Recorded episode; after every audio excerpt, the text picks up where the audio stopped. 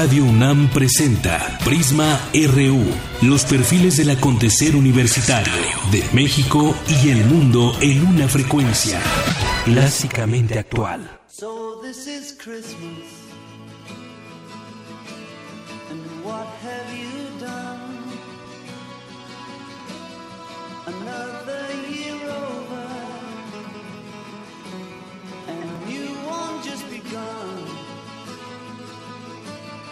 So this is Christmas.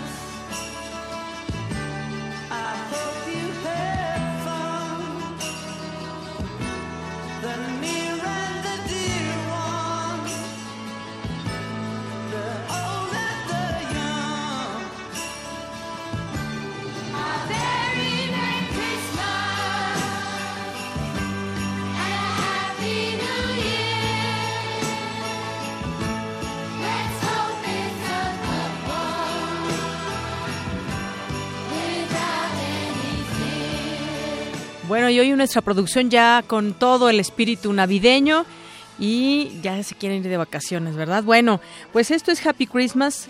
War is Over de John Lennon. Se cumplen 36 años de su muerte, un artista eh, influyente, emblemático de la historia de la música. A las 22.50 horas, un 8 de diciembre de 1980, fue abatido por cuatro disparos realizados por Mark David Chapman frente al edificio de Dakota, Nueva York, donde residía con su esposa Yoko Ono. Fue trasladado de inmediato al, al Hospital Roosevelt y falleció a las 23 horas con 7 minutos. Acababa de cumplir 40 años.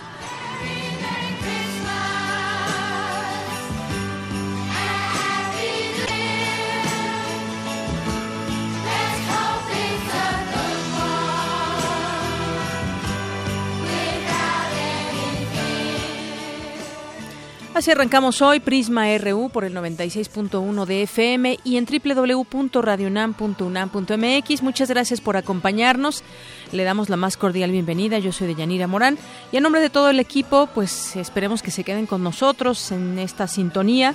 Hoy tenemos varias cosas, entre ellas, bueno, como siempre, tenemos cultura, deportes, tenemos eh, información universitaria, ya le estaremos comentando, y sobre todo este tema de pues investigadores de la UNAM que ya echaron a andar un programa piloto para tener una mejor movilidad en el metro. Se ha comenzado en el metro Valdera, se han visto filas para poder entrar y permitir también la salida. Algo que pues eh, debió haber ocurrido hace mucho tiempo, tener esa pues eh, ese sentido común de, de, de poder aprovechar mejor los espacios. Ya le estaremos platicando sobre este tema. Hoy tenemos la sección arriba los de abajo con Cindy y Dulce, ya les estaremos comentando más adelante. Bueno, van a hacer en esta ocasión su sección sobre re- exreclusos. Ellas tuvieron oportunidad de platicar con algunos y nos darán pues un panorama de lo que sucede con ellos una vez una vez fuera y también un poco pues cómo está este tema de, de las cárceles en nuestro país. Bueno, es la una con ocho minutos. Esto y más le tendremos hoy aquí en Prisma RU. Así que arrancamos. Portada RU. Y en este jueves 8 de diciembre del año 2016 le presentamos la portada universitaria de hoy. La Biblioteca Rubén Bonifaz del Instituto de Investigaciones Filológicas de la UNAM recibió en donación 9.000 títulos de la colección privada de la investigadora Ana Paola Vianello Tesaroto. La Facultad de Filosofía y Letras de la UNAM recibió la acreditación internacional que otorga la Education Quality Accreditation Commission, agencia certificadora internacional con sede en Estados Unidos y en Europa, informó Gloria Villegas, directora de la entidad universitaria. La primera cátedra en salud en la Universidad Autónoma de Aguascalientes comenzó hoy. La cátedra lleva el nombre del exrector de la UNAM, Juan Ramón de la Fuente. Hoy en nuestra portada nacional, los militares no estudian para perseguir delincuentes, por lo que se, por lo que deben regresar a los cuarteles, dijo el secretario de la Defensa Nacional Salvador Cienfuegos. Agregó que otros sectores gubernamentales no están realizando su tarea en el combate al crimen. La decimosexta encuesta nacional sobre percepción de inseguridad levantada por la Asociación México Unido contra la Delincuencia concluyó que el 74% de la población percibe que la situación de inseguridad en el país empeoró. Habla Juan Francisco Torres Landa, consejero directivo de la organización. tres de cada cuatro ciudadanos consideran que la inseguridad está peor que hace un año. Esto quiere decir que la tendencia como tal no es favorable y que por mucho que nos quieran convencer de lo contrario, la realidad es que la inseguridad sigue siendo campeante, sigue siendo un factor fundamental en nuestra convivencia.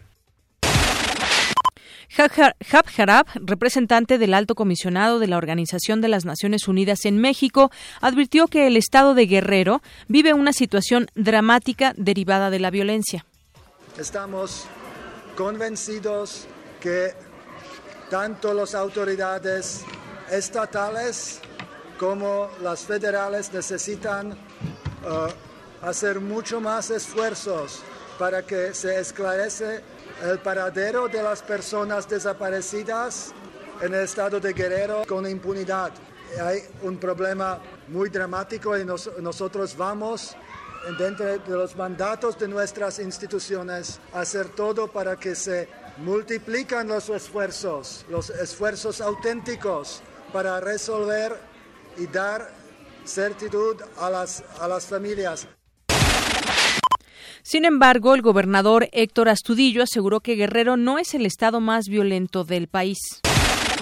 Bueno, sea o no el más violento, habrá que atender este tema de la inseguridad en ese estado. El Procurador General de la República, Raúl Cervantes, exhortó a procuradores, fiscales y magistrados del país a unificar criterios para consolidar el nuevo sistema de justicia penal.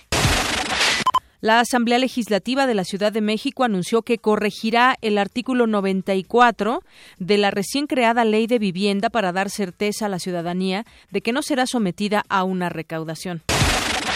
Alejandro Murat, gobernador de Oaxaca, ofreció regularizar 3.699 plazas de la a la Coordinadora Nacional de Trabajadores de la Educación en la entidad. Hago un reconocimiento a la sección 22 de su comisión política que hoy han antepuesto el interés de los niños, como siempre lo han hecho, de la educación de Oaxaca y está, estoy claro de que este comunicado es un comunicado y un primer paso positivo para el estado de Oaxaca.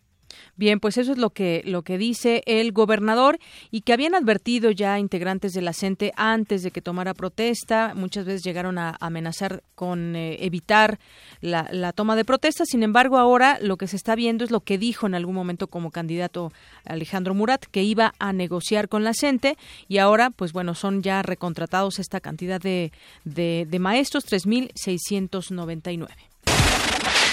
Por otra parte, en Chiapas, integrantes de la, de CENTE bloquean diversos puntos carreteros del Estado para exigir la abrogación de la reforma educativa y el pago de salarios atrasados. México debe voltear hacia otros destinos para que los norteamericanos dejen de, de representar el 50% del turismo extranjero. Esto lo advirtió Enrique de la Madrid, secretario de Turismo. Investigadores realizaron el hallazgo de 12 piezas de ámbar con incrustaciones de crustáceos. Mi compañero Isaí Morales nos tiene un avance de esta información. ¿Qué tal, Deyanira? Muy buenas tardes. Investigadores nacionales e internacionales informaron sobre el hallazgo de 12 piezas de ámbar con incrustaciones de crustáceos cuya antigüedad data de 23 millones de años. Más adelante los detalles. Hoy en nuestra portada de Economía y Finanzas, el índice nacional de precios al consumidor reportó en noviembre un alza mensual de 0.78%, con lo que el incremento anual llegó a 3.31%. Es la más elevada desde diciembre de 2014. Gustavo de Hoyos, presidente de la Coparmex, informó que a partir de enero del próximo año, el sector patronal interpondrá denuncias penales contra funcionarios que se presuman estén involucrados en actos de corrupción. La decisión que tenemos muy clara es que en aquellos casos que encontremos evidencia suficiente para iniciar procedimientos eh, judiciales tendientes a exigir responsabilidad de funcionarios, lo vamos a hacer. En ese punto estamos. Lo que le quiero señalar es que no hay ningún funcionario irremediablemente incluido, ni tampoco ninguno que esté deliberadamente excluido. Bueno, pues ya platicaremos también de ese tema de la corrupción y lo que revela en cifras el INEGI. En otra información, la firma financiera Merrill Lynch anticipó un bajo crecimiento para México en 2017. A continuación, mi compañero Abraham Menchaca nos tiene un adelanto de esta información. Así es, Deyanira, buenas tardes. La estimación de crecimiento para México se redujo de 2.5 a 1.9% para 2016 y se espera que la economía crezca solo 1.3% en 2017. Más adelante la información. Gracias. Y el Grupo Aeroportuario de la Ciudad de México recibió tres propuestas económicas para la construcción del edificio terminal del nuevo Aeropuerto Internacional de la Ciudad de México. En nuestra portada internacional, el presidente electo de Estados Unidos, Donald Trump, eligió al fiscal general del estado de Oklahoma, Scott Pruitt, para encabezar la Agencia de Protección Medioambiental, de la que ha sido uno de sus principales críticos.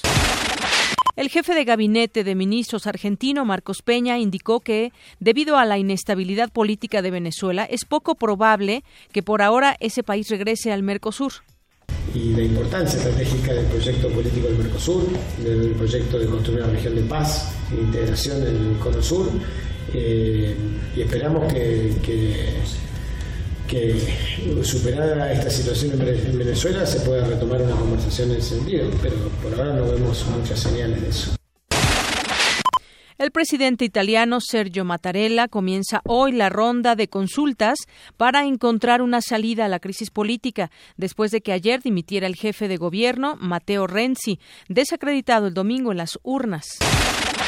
Hoy se registraron dos sismos, uno de 6.5 grados en el oeste de California, Estados Unidos, y el otro de 7.7 grados en las Islas Salomón. Este último activo, activó a la, la alerta de tsunami. El líder de la banda británica de rock Rolling Stones, Mick Jagger, volvió a ser padre a los 73 años de edad. La madre del octavo hijo de Jagger es la estadounidense Melanie Hamrick, de 29 años. Y le tenemos un avance en la información cultural con Tamara Quiroz. Tamara, muy buenas tardes. Buenas tardes, Deyanira. Para celebrar el natalicio de Diego Rivera, el antiguo Colegio de San Ildefonso ha organizado una conferencia en honor a este gran muralista. Además, el teatro y la muerte unen la época de Edipo con la actual en una noche de teatro UNAM. En un momento, toda la información. Gracias y nos vamos a un avance de la información deportiva con Eric Morales. Eric, muy buenas tardes. Hola Deyanira y amigos de Prisma RU, muy buenas tardes. Hoy en nuestro zarpazo hablaremos de la entrega de los premios universitarios del deporte. Además, esta noche comenzará la semana número 14 de la NFL con el juego entre los Raiders de Oakland y Kansas City. Y el Gran Premio de Francia regresará a la Fórmula 1 en 2018. Esta y otra información más adelante. Gracias, Eric.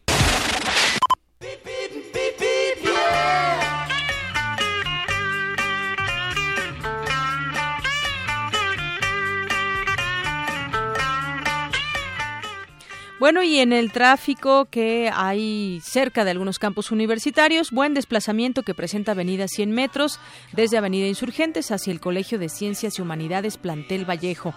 Y hay tránsito abundante que hallarás en Calzada México Xochimilco, desde Calzada de Tlalpan hacia la Escuela Nacional de Enfermería y Obstetricia. Hay que utilizar como alternativa Calzada Acueducto. Y finalmente, abundante carga vehicular que muestra Calzada de la Viga desde Fray Servando Teresa de Mier hacia la preparatoria 7 Ezequiel Chávez. Y bueno, este fue el reporte que nos ofrece el Centro de Orientación Vial Policía Ciudad de México.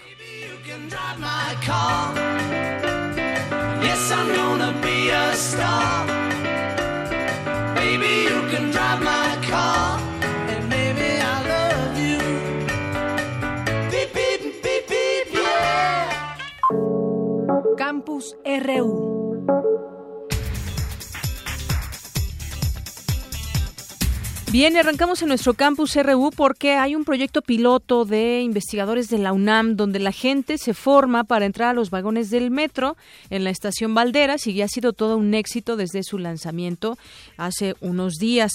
Investigadores pues echaron a andar este, este programa, mejorar sobre todo el tema de la movilidad. Ya ve que en algunos momentos, en horas pico, en algunas estaciones del metro, pues se, mm, hay mucha gente, se llena y es difícil eh, que se permita la entrada y salida de personas. Muchas veces en las puertas o en la mayoría en la mayoría de las de las estaciones del metro la gente se agolpa a las entradas, intentan algunos salir y otros entrar y entonces se crea ahí algún conflicto. Así que bueno, mi compañera Ruth Salazar nos preparó la siguiente información.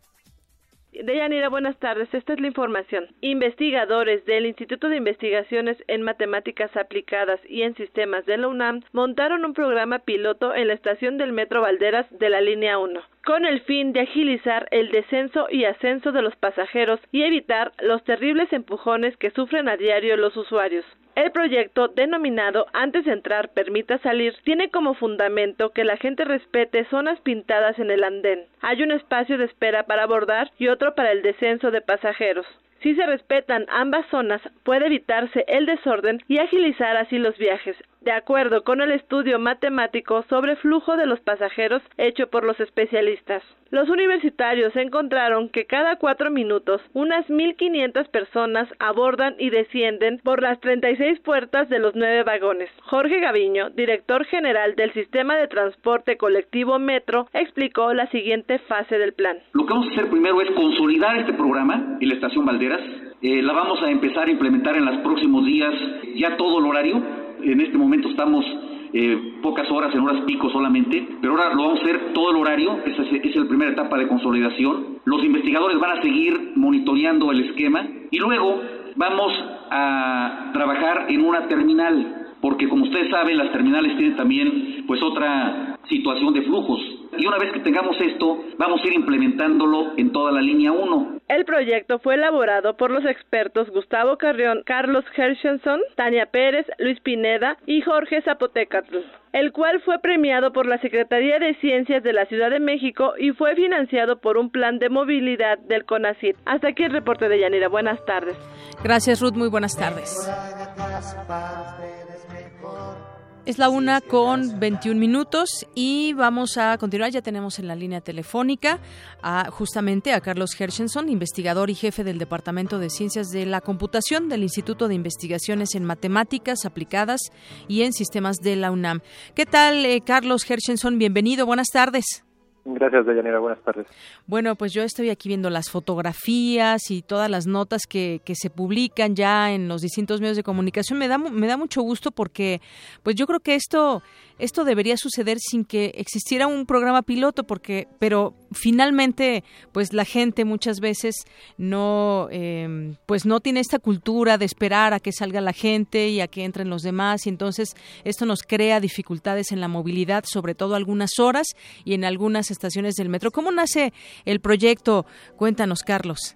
Sí, pues desde hace ya varios años, eh, pues nos ha interesado distintos problemas sobre movilidad urbana, eh, coordinación de semáforos, regulación de trenes, y nos dimos cuenta eh, hace tiempo que pues un factor importante en todos estos sistemas de transporte pues es el factor humano. Entonces, eh, precisamente hemos estudiado cómo es que la gente se comporta de una manera en unas situaciones, de otra manera en otras situaciones, y cómo se, se comporta. Eh, pues lo que nos hemos dado cuenta es que pues psicológicamente nos influye mucho el contexto. Entonces, si los demás no siguen las reglas, tendemos a no seguirlas, y si los demás sí las siguen, pues también tendemos a sí seguirlas. Entonces, lo que se está intentando hacer con, con esta iniciativa es eh, precisamente promover que, que la gente se organice eh, con, con estos señalamientos. Así es, y que tal vez en algún momento ya no existe esta necesidad de todas estas marcas, sino que ya la gente pues lo aprenda y lo pueda lo podamos utilizar de esa manera el metro. Eh, pues podríamos ver si se empieza a adoptar en otras estaciones, pues ese sería el caso. Eh, por lo que ha sucedido en otras ciudades donde se han aplicado eh, medidas similares, las marcas sí son importantes, aunque en algunos casos no son tan detalladas, simplemente son eh, líneas y ya la gente se acomoda sin necesidad de, de texto o de flechitas o, o de cosas así. Eh, pero también eh, ay- ayudan principalmente porque le dicen a la gente dónde se va a parar la puerta. Entonces esto los ayuda a formarse en el lugar adecuado. Si no saben dónde se va a parar la puerta, pues aunque haya la voluntad de, de ordenarse, pues no sabemos dónde, dónde la gente se va a acomodar. Exactamente. Y bueno, eh, en otros países hemos visto, bueno, a través de videos, por ahí andan circulando algunos, donde se tiene esta cultura.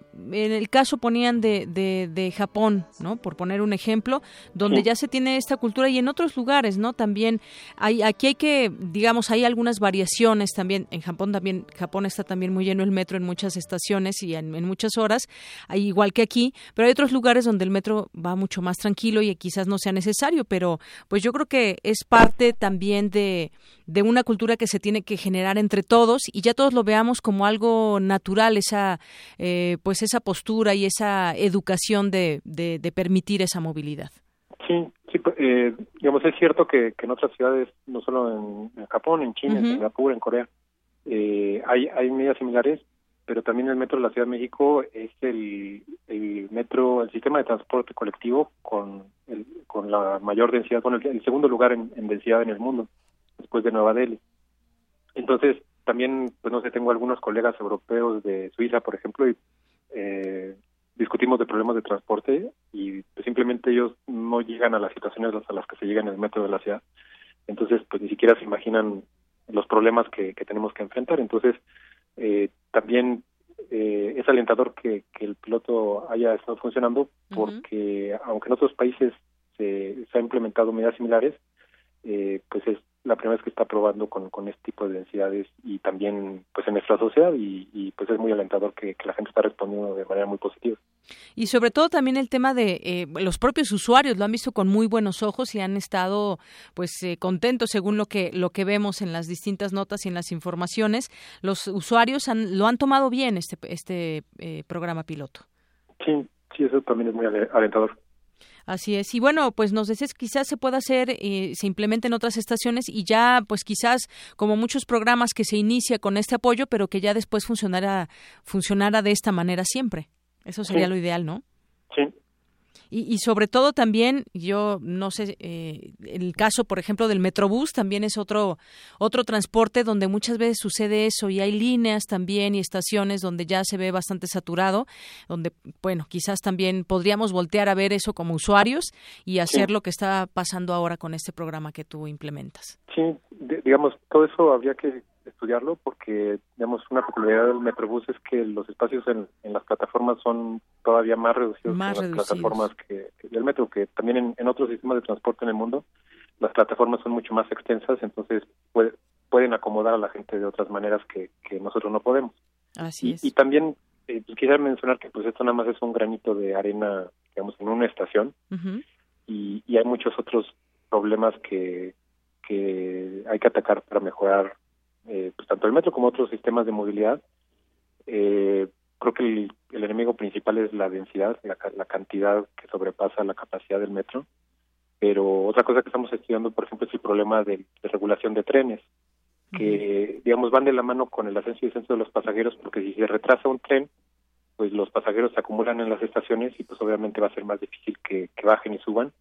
Y si podemos regular mejor los trenes, pues el ascenso va a ser más eficiente y viceversa. Si, la, si el ascenso y descenso es más eficiente, pues los trenes no se van a retrasar tanto y entonces el servicio va a ser más eficiente.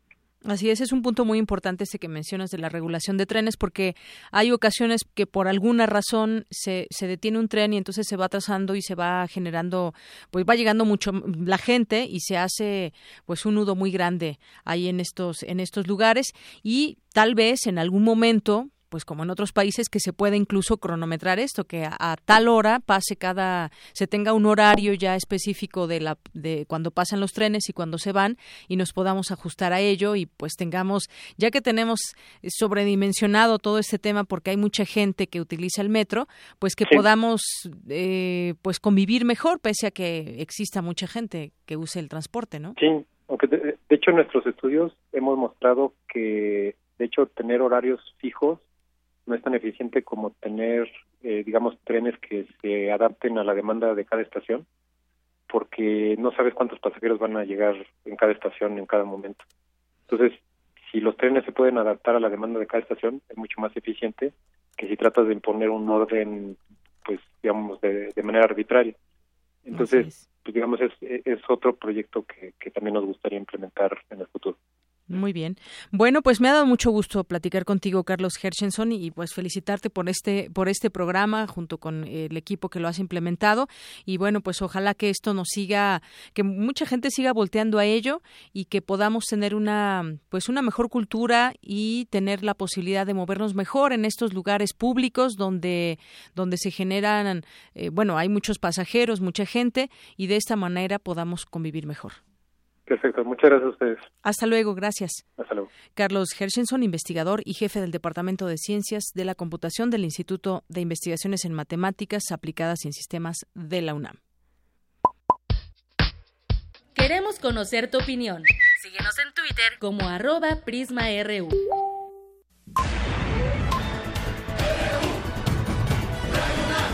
Prisma RU. Para nosotros, tu opinión es muy importante. Síguenos en Facebook como Prisma RU. Bueno, y continuamos, continuamos ahora con mi compañero Antonio Quijano, que nos tiene esta información acerca del nombramiento de Jorge Volpi en difusión cultural de la UNAM. Cuéntanos, Toño, muy buenas tardes. ¿Qué tal, Dianira? Buenas tardes a ti al público de Prisma RU. Hace unos minutos el rector Enrique Graue dio posesión al escritor Jorge Volpi como coordinador de difusión cultural de la UNAM en sustitución de la doctora María Teresa Uriarte. En la torre de rectoría agradeció a la doctora Uriarte su trabajo al frente de la coordinación. Escuchemos. Muchas gracias, Vegas, por haber estado cuando más la necesito. Tere, Tere es todo, y le había dicho, también se los dije, lo dije públicamente, Tere es la historia de la universidad. Tere conoce perfectamente bien todo lo que sucede y cómo la universidad. En su oportunidad, Uriarte agradeció la oportunidad de trabajar desde el ámbito de la cultura para la UNAM. Escuchemos. Porque en este año más logramos, que era lo que hacía, lo que nos hacía falta entonces, cerrar muchos de los proyectos. Claro, proyectos siempre hay y siempre están caminando y, con este grupo de maravillosos, creativos, inteligentes y entusiastas directores, pues más, ya verás porque la diversidad que te vas a dar. Al tomar posesión, el escritor Volpi agradeció su designación y expuso que será un reto continuar en la tarea desempeñada. Escuchemos. Eh, para mí, eh, estar en la, en la universidad de vuelta, teniendo esta enorme responsabilidad, eh, es realmente un, un privilegio, un privilegio en, en este momento, en este momento que vive el mundo y que vive México, en estos tiempos que no podemos sino señalar de oscuros, en donde en medio de tantas tinieblas la universidad sigue siendo un lugar donde hay luz, un lugar en el que estoy convencido el conocimiento y la cultura son capaces de transformar no solamente a lo mejor que tiene el país, que son los jóvenes que están aquí entre nosotros formándose, sino también como una luz para el país mismo en esta época que se presenta asiaga en muchos sentidos. Estoy convencido de la importancia central de la Universidad Nacional en la vida de nuestro país y de toda la región, probablemente de toda América Latina también, como ese faro de conocimiento y de cultura. De Yanira Auditorio, hasta aquí mi reporte. Buenas tardes. Gracias, Toño. Y por cierto, muchas felicidades. Hoy es tu cumpleaños. Sí, muchas gracias. Felicidades, Toño. Y bueno, pues vamos a continuar nosotros con la información. Diversas acciones se toman para combatir el cambio climático. Por ello, mi compañera Virginia Sánchez nos tiene esta información de especialistas en la materia. Adelante, Vicky. Buenas tardes. Buenas tardes, Deyanira y auditorio de Prisma RU. Los problemas asociados al cambio climático se han agravado durante los últimos 100 años, por lo que es de vital importancia realizar un balance de las diversas propuestas que en torno a la problemática se han establecido.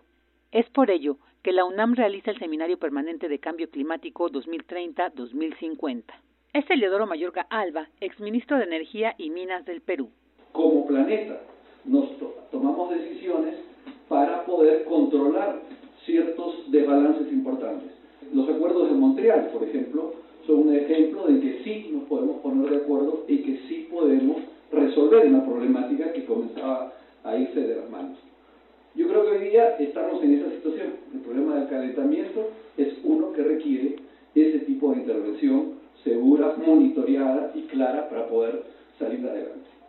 Señaló algunos elementos imprescindibles en los acuerdos creados para atender el cambio global. Yo quisiera simplemente remarcar tres, cuatro cosas. En primer lugar, que hay un objetivo global. No podemos llegar a un calentamiento de 2 grados centígrados en promedio del planeta. Tenemos que estar a menos, a 1.5.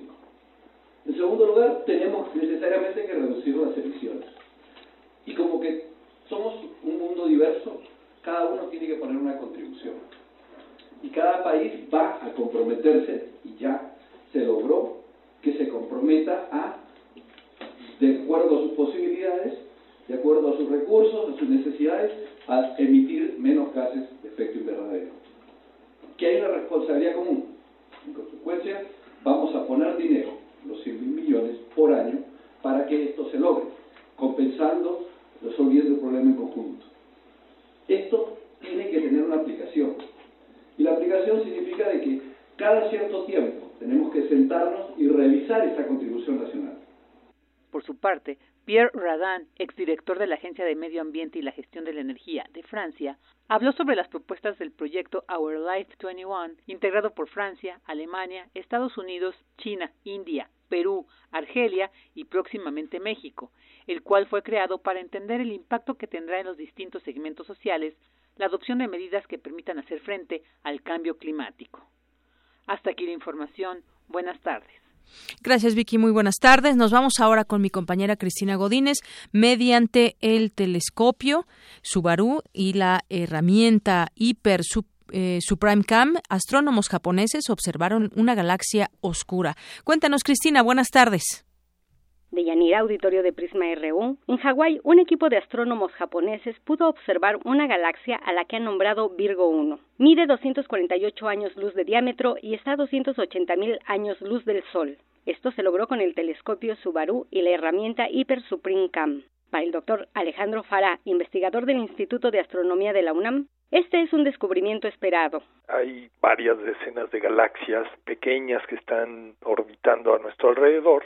Hay gente que las llama oscuras y hay quienes dicen que son alrededor de 50 y bueno, en algún momento se tenían que encontrar este tipo de objetos. Claro que esto dependía de la tecnología que se estaba utilizando. En el caso de la galaxia Virgo 1, hay que imaginar que se usó el telescopio Subaru y que tiene un espejo de 8.2 metros de diámetro. Y aunado a eso, utilizaron una cámara de nueva tecnología que se llama Hyper Supreme. Esta cámara maneja hasta 870 megapíxeles.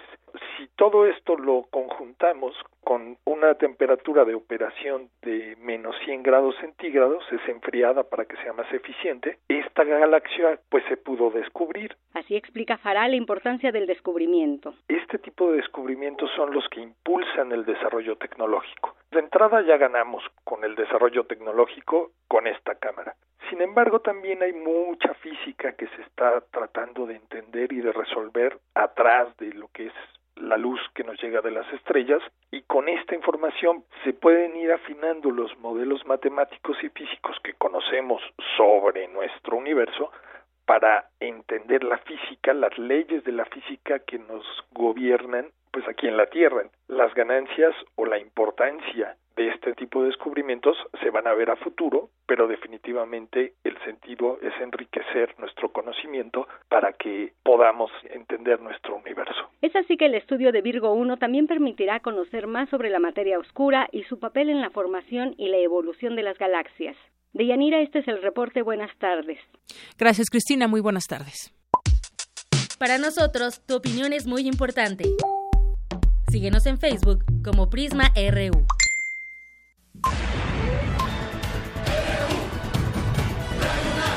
Prisma RU. Con Deyanira Morán. Queremos conocer tu opinión.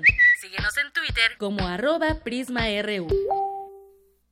Continuamos, son las, eh, las 13 horas con 38 minutos. Le comentaba yo al inicio de este informativo la corrupción, segundo lugar en el malestar ciudadano, según datos del INEGI. La corrupción se ubicó como el segundo problema después de la inseguridad y la delincuencia que más preocupó a la población en México durante 2015. Esto según la más reciente encuesta dada a conocer ayer por el Instituto Nacional de Estadística y Geografía. Las irregularidades por cada víctima aumentaron de 2013 a 2015, al pasar de 2.0 a 2.4 hechos en promedio en el año. Lo anterior al darse a conocer las estadísticas a propósito del Día Internacional contra la Corrupción, que se conmemora mañana, viernes 9 de diciembre. De acuerdo con el INEGI, los principales problemas que aquejan a la población mexicana son la inseguridad y la delincuencia, la corrupción, el desempleo, la pobreza y el mal desempeño del gobierno. En los años recientes, la creciente preocupación por el tema de corrupción está acompañada de un aumento en la percepción de que el mal desempeño del gobierno es un problema importante en el país. Y máxime si vemos los casos últimos que hemos conocido de gobernadores que se van y dejan en quiebra sus estados o que dejan las finanzas con muchas eh, más preguntas que aclaraciones sobre dónde queda todo ese dinero que proviene, eh, que es dinero público y que es un presupuesto muchas veces etiquetado, cómo le hacen, pero se llevan, se llevan el dinero, lo desaparecen y luego aparece ese dinero hecho casas, hecho viajes, hecho muchas cosas. El año pasado 93 ciento del total de víctimas de corrupción no la denunciaron. Esa es otra, otra cifra muy importante. Esto no la denunciaron ante alguna autoridad competente, como puede ser la Contraloría, el Ministerio Público o en, incluso en el buzón de denuncias que muchas dependencias tienen y que ahí puede uno dejar su, su queja o señalar algún, algún tema de corrupción, porque pues lo, no lo hacen porque lo consideran ineficaz o creen que no se le daría seguimiento adecuado a la denuncia denuncia. Bueno, no solamente lo creen, ha sucedido muchas veces que uno va a poner alguna denuncia o simplemente hasta por teléfono. Hay teléfonos donde uno puede denunciar y no se le da el, seguimiento adecuado. Mucha gente piensa que es perder el tiempo y entonces ahí tenemos también una cifra muy amplia de gente que no está denunciando actos de corrupción. Y bueno, pues la mayor incidencia por entidad federativa, la percepción ciudadana sobre la frecuencia de actos de corrupción fue diversa. Por un lado, en 2015 poco más de 94 de cada 100 habitantes de la Ciudad de México y de las ciudades grandes de Tabasco y Chiapas opinaron que en sus entidades los empleados de gobierno abusan de sus funciones para obtener beneficios personales de manera frecuente o muy frecuente. Y en el caso de Querétaro, Yucatán e Hidalgo, la percepción de corrupción fue menor fue menor eh, con respecto a estos otros estados donde la gente sí piensa que, que algo está pasando en su estado, que hay mucha corrupción. Y bueno, en otro tema, hablemos de del tema de la plusvalía, lo que ha dicho eh, pues las, eh, las, la Secretaría, la SEDUBI, eh, sobre el pago por compensación de plusvalía urbana que sería cubierto dicen ahora por los desarrolladores inmobiliarios mediante un mecanismo que dé mayor orden a lo que actualmente se conoce como contribuciones de mejora y medidas de mitigación y con ello tener recursos para construir más vivienda, transporte y rescate de espacios públicos. Esto lo dijo el titular de la de la Secretaría de Desarrollo Urbano y Vivienda de la Ciudad de México, Felipe de Jesús Gutiérrez. Y es que el debate está abierto. Comenzó esto a a, darse a conocer y hubo muchas preguntas. Luego, por una parte está lo que aprobó la Asamblea Legislativa y por otra también lo que se estaba redactando ahí en la Constituyente. Pero bueno, el debate está abierto. De lo que se trata es cómo la inversión privada que es necesaria se subordina al bien común.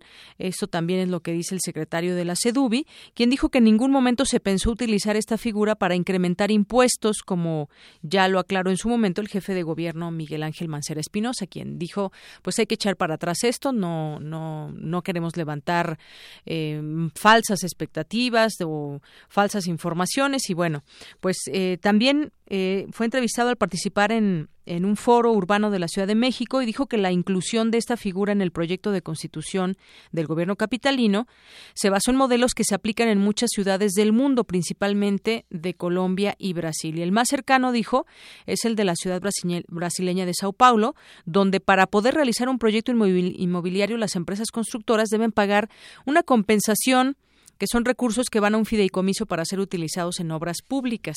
De esa manera, bueno, se ha explicado eh, por parte de distintos funcionarios también y gente que estuvo en la Asamblea Legislativa con este tema. Y bueno, al final de cuentas, dicen no lo va a tener que pagar la gente. Es decir, si compran una propiedad y la plusvalía, que es el dinero que va surgiendo a raíz de que se va incrementando su costo, no se lo va a quedar el, el gobierno, sino un porcentaje. Por ahí así también lo explicaba una funcionaria capitalina. Y bueno, han salido muchas voces a tratar de explicar esto. El caso es que dicen y están seguros que este nuevo ordenamiento no genera ni cargas tributarias, ni mucho menos, sino que se busca darle una dirección a los recursos aportados, no por las personas que, que tienen un inmueble, sino por las inmobiliarias. Es lo que han señalado también varios legisladores. Incluso el presidente de la Comisión de Gobierno ahí en la Asamblea Legislativa, que es Leonel Luna, dijo que la ley de vivienda no genera tasas tributarias ni busca afectar el patrimonio de los capitalinos. Y es que en algún momento así se había entendido. Bueno, ya estaremos retomando este tema más adelante para que pues quede completamente claro. Y además bueno ha habido también voces en torno a ello como el caso de los panistas no por ahí en su momento Santiago Krill quien es coordinador de los diputados del PAN también alzó la voz en este tema. Los panistas y bueno sale también por ejemplo el consejero jurídico del gobierno de la ciudad Manuel Granados a aclarar y dice que este no va a ser ni un nuevo impuesto y, y que no se había entendido eh, pues muy bien este esta aprobación de la Asamblea Legislativa del Distrito Federal. Y bueno, vámonos a otros, vámonos a otros temas más adelante. A ver si platicamos. Ah, bueno, pues tenemos nuestro Vox Populi justamente acerca de este tema. Prisma RU salió a las calles y le preguntó a la gente qué es lo que opina o qué haría si esto, si esto fuera verdad, de que, de que la plusvalía se la quedara el gobierno y no el dueño del inmueble. Y esto fue lo que nos dijeron.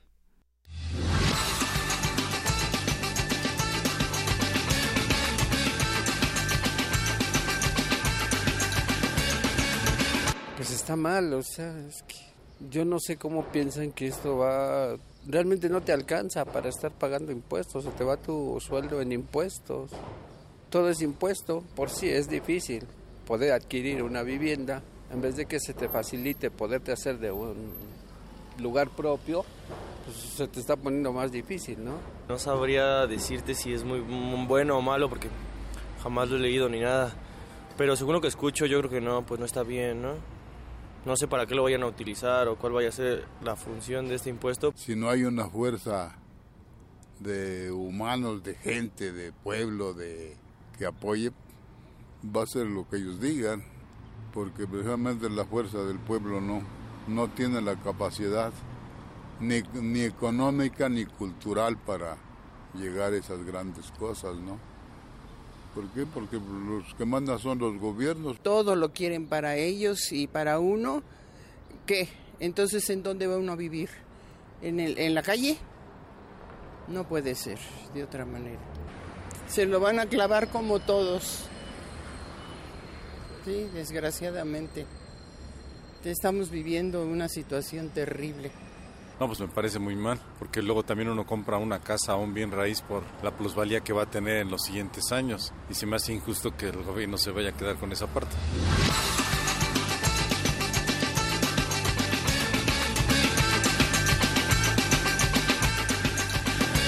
Bien, habrá que entender bien ese tema para que, pues bueno, la gente lo pueda comprender, pero sobre todo que quede también muy claro entre las propias autoridades que están avalando o no este impuesto, avalando o no que ese ese tema de la plusvalía. Bueno, ya lo ya lo seguí, no lo perderemos de vista.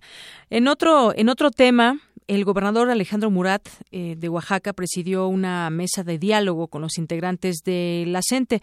En Oaxaca, pues en el en el anterior gobierno con Gabino Cue pues fue un dolor de cabeza para el gobernador todo ese tema educativo y el tema de los maestros. Prácticamente todo su mandato estuvo, estuvo pues confrontado.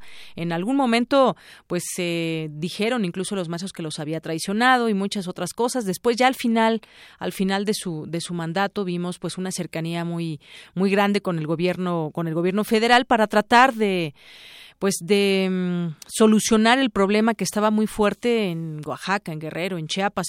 Y bueno, ahora llega el nuevo gobernador, Alejandro Murat, del PRI, y se sienta con ellos a negociar.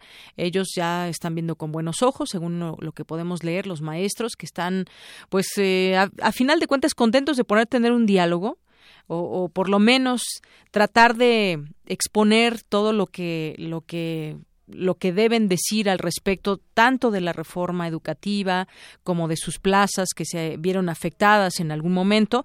Y bueno, pues desde julio de 2014, cuando el entonces mandatario Gabino Cue firmó la entrega de la Rectoría Educativa a la Federación, el Ejecutivo Estatal no volvió a reunirse con los maestros. Y bueno, ahora se reúnen. Ellos han dicho que es una muestra de buena voluntad.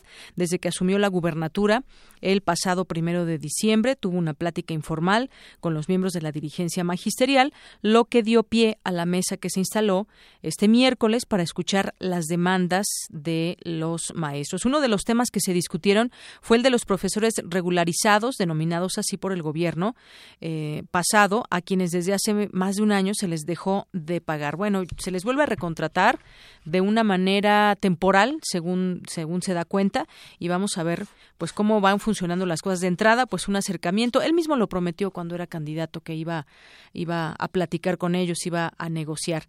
Y bueno, en otro punto, también con maestros allá en Chiapas, maestros pertenecientes a la Coordinadora Nacional de Trabajadores de la Educación bloquean varios tramos carreteros en esta entidad para exigir al gobierno federal el cumplimiento de los compromisos pactados en septiembre pasado para que cesara el paro de labores. Algunos de los puntos donde el magisterio disidente interrumpe la circulación vial son la carretera costera a la altura del municipio de Tuzantán y la vía que comunica al punto fronterizo de Ciudad Cuauhtémoc en frontera Comalapa. Bueno, ahí habrá alguien también que poner atención al, al tema de los maestros y pues platicar para ver cómo se pueden solucionar. Yo creo que siempre la única opción ha sido el diálogo. Siempre nada más que algunos pues prefieren hacerse de oídos sordos. Y hace rato comentábamos del tema de la corrupción. Bueno, también allá en Zacatecas, ahora se dan a conocer algunas cosas que operó en Zacatecas un, hermano del ex gobernador, Juan Manuel Alonso Reyes, hermano del exgobernador prisa de Zacatecas, Miguel Alonso Reyes, que era el principal operador de la administración estatal en presuntas contrataciones y compras amañadas. De acuerdo con cientos de correos electrónicos y documentación eh, que tuvo acceso el diario Reforma, el hermano del recién nombrado titular de Fonatur presuntamente controlaba adquisiciones y obras.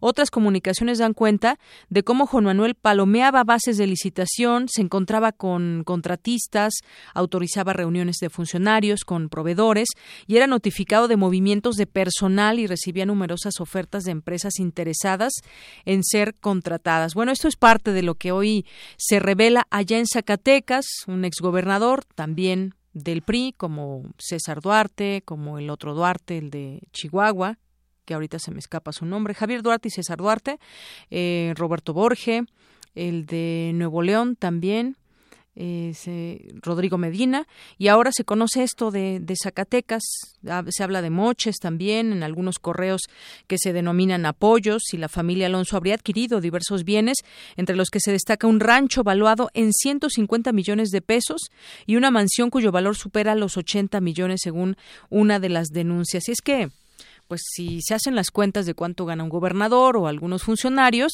y lo duplica o lo, sumamos en los años que hayan estado al frente del gobierno, pues resulta que no dan no dan las cuentas para que se compren casas de 150 millones o de 80 millones, algunas de, de las cosas que se saben. Bueno, pues ahí está, controló la burocracia el hermano del exgobernador. Habrá que ver también hasta dónde llegan las investigaciones.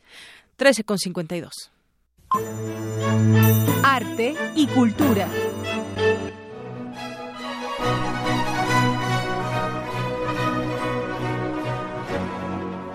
Diego Rivera es uno de los máximos exponentes del muralismo mexicano. Nació el 8 de diciembre de 1886. Entre sus obras más monumentales destacan Sueño de una tarde dominical en la Alameda Central y las plasmadas en los edificios de la Secretaría de Educación Pública y en el Palacio de Bellas Artes.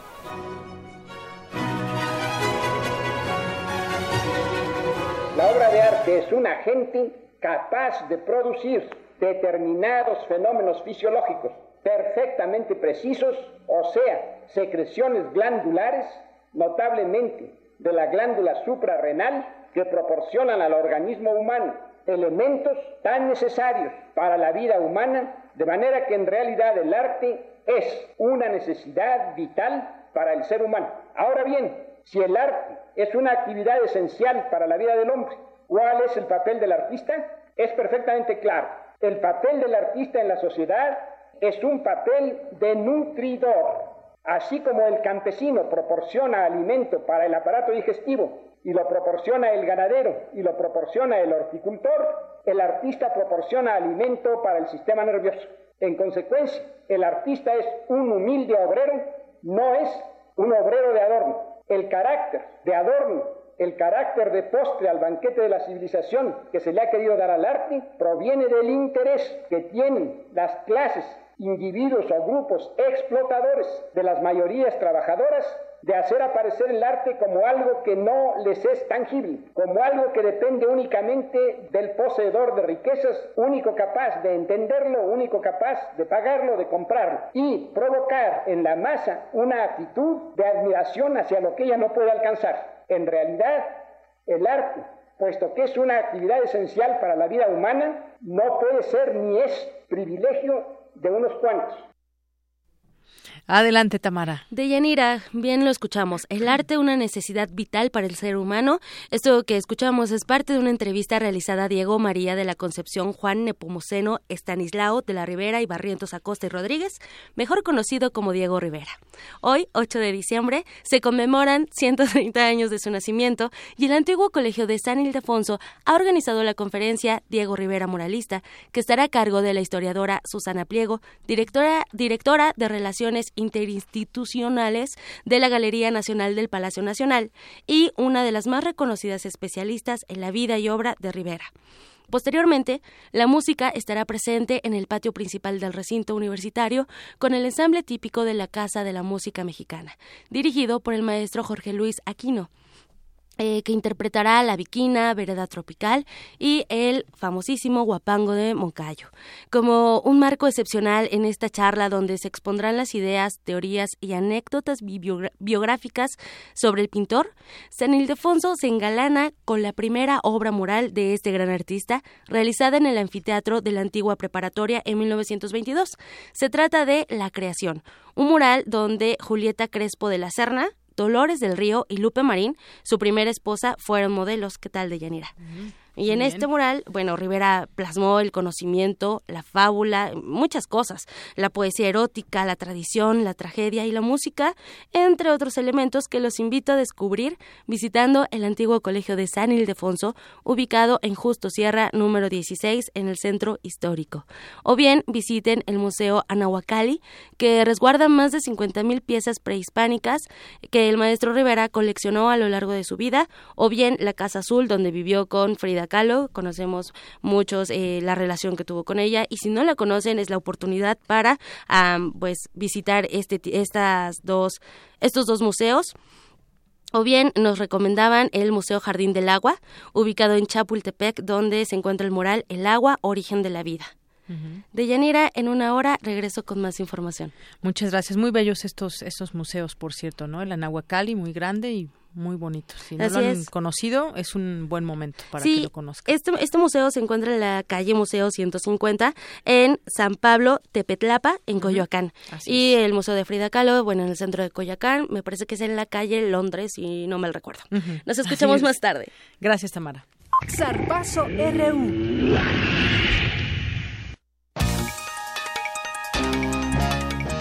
¿Qué tal, Eric? ¿Cómo estás? Muy buenas tardes. Muy bien, Deyanira, ¿cómo estás tú? Muy bien, adelante. Perfecto. Nos vamos con la información deportiva porque la UNAM entregó los reconocimientos a los ganadores del Premio Universitario del Deporte por los logros que obtuvieron durante el periodo que comprende del 11 de octubre de 2015 al 10 de octubre de 2016. En la categoría de deportista, los galardonados fueron Salvador Yeret Vadillo, alumno de la Facultad de Química, y Ana Gabriela Lozada, de Medicina Veterinaria y Zootecnia por sus destacados resultados en nado con aleta, especialidad medio fondo y fútbol soccer respectivamente.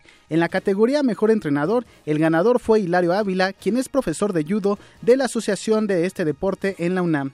El profesor Ávila asistió a los Juegos Paralímpicos 2016 como entrenador de la selección mexicana de judo y sus atletas eh, Lenia Rubalcaba y Eduardo Ávila consiguieron dos metales de oro en la justa de Río de Janeiro. En la categoría de fomento, protección e impulso del deporte universitario hubo dos ganadores, Guillermo Anotzin y Marco Antonio Leal, coordinadores deportivos de la Facultad de Derecho y la Escuela Nacional Preparatoria, plantel 8 respectivamente. La ceremonia fue presidida por César Astudillo, secretario de Atención a la Comunidad Universitaria, y Alejandro Fernández Varela, director general del Deporte Universitario. En otra información, ante los recientes casos que salieron a la luz en los que presuntamente entrenadores de fútbol abusaron sexualmente de jugadores juveniles en la década de los 70 en Inglaterra, el presidente de la FIFA, Jan Infantino, aseguró que de confirmarse no deben quedar impunes.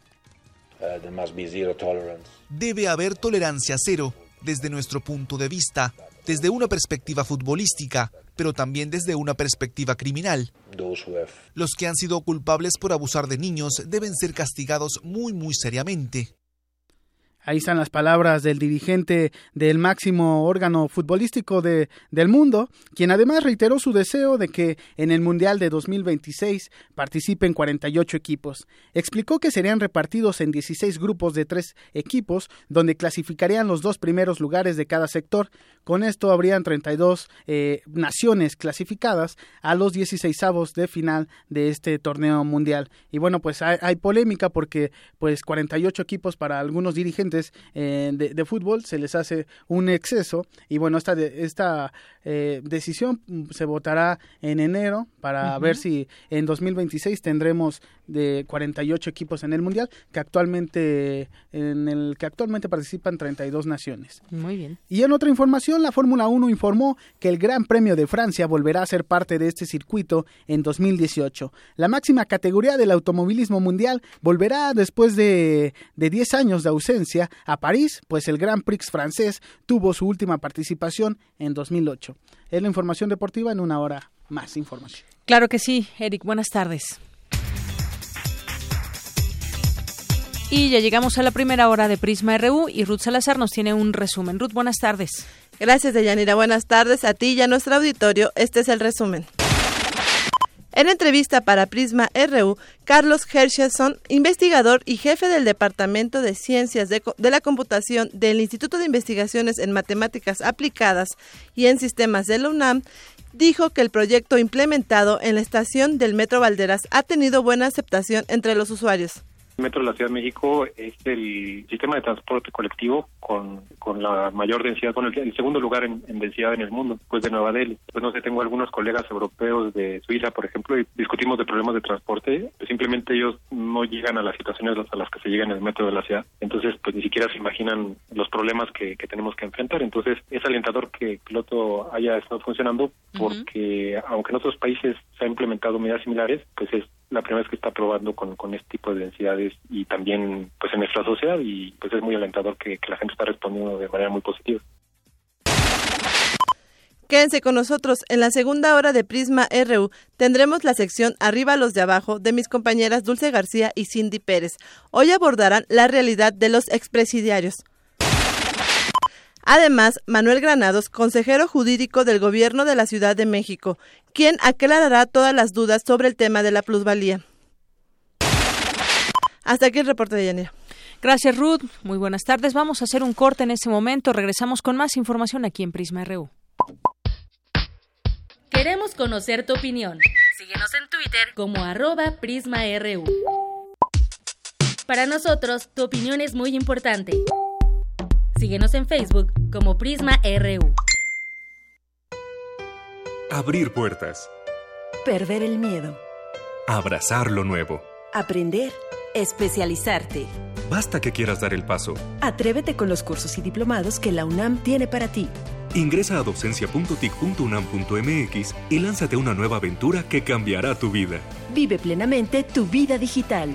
Dirección General de Cómputo y de Tecnologías de Información y Comunicación, UNAM.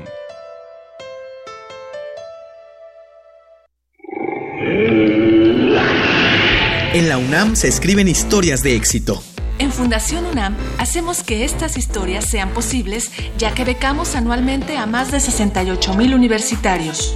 Súmate 5340-0904 o en www.funam.mx. Contigo hacemos posible lo imposible.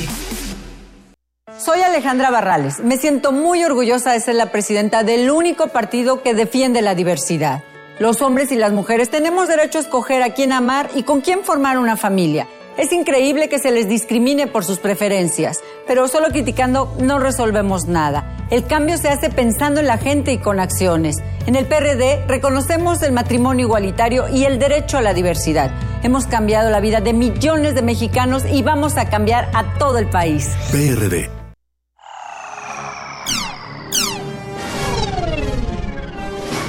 Para este año, tú esperabas patinetas flotantes tenis autoajustables y autos voladores en el mercado. Pero no has visto nada de eso. En lugar de eso,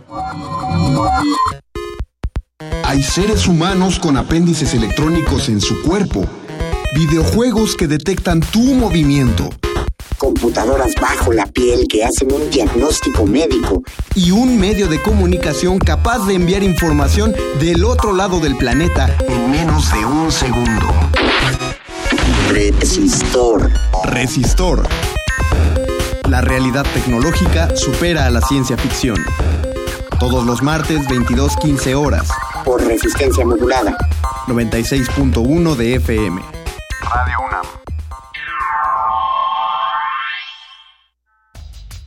El Museo Nacional de San Carlos presenta la magna exposición Francisco de Goya, único y eterno. La muestra está conformada por más de 125 piezas, entre óleos y grabados, tanto de Francisco de Goya como de autores relacionados con su obra, procedentes de acervos nacionales e internacionales. Francisco de Goya, único y eterno, se puede visitar en el Museo Nacional de San Carlos, Avenida Puente de Alvarado número 50, Colonia Tabacalera, Ciudad de México.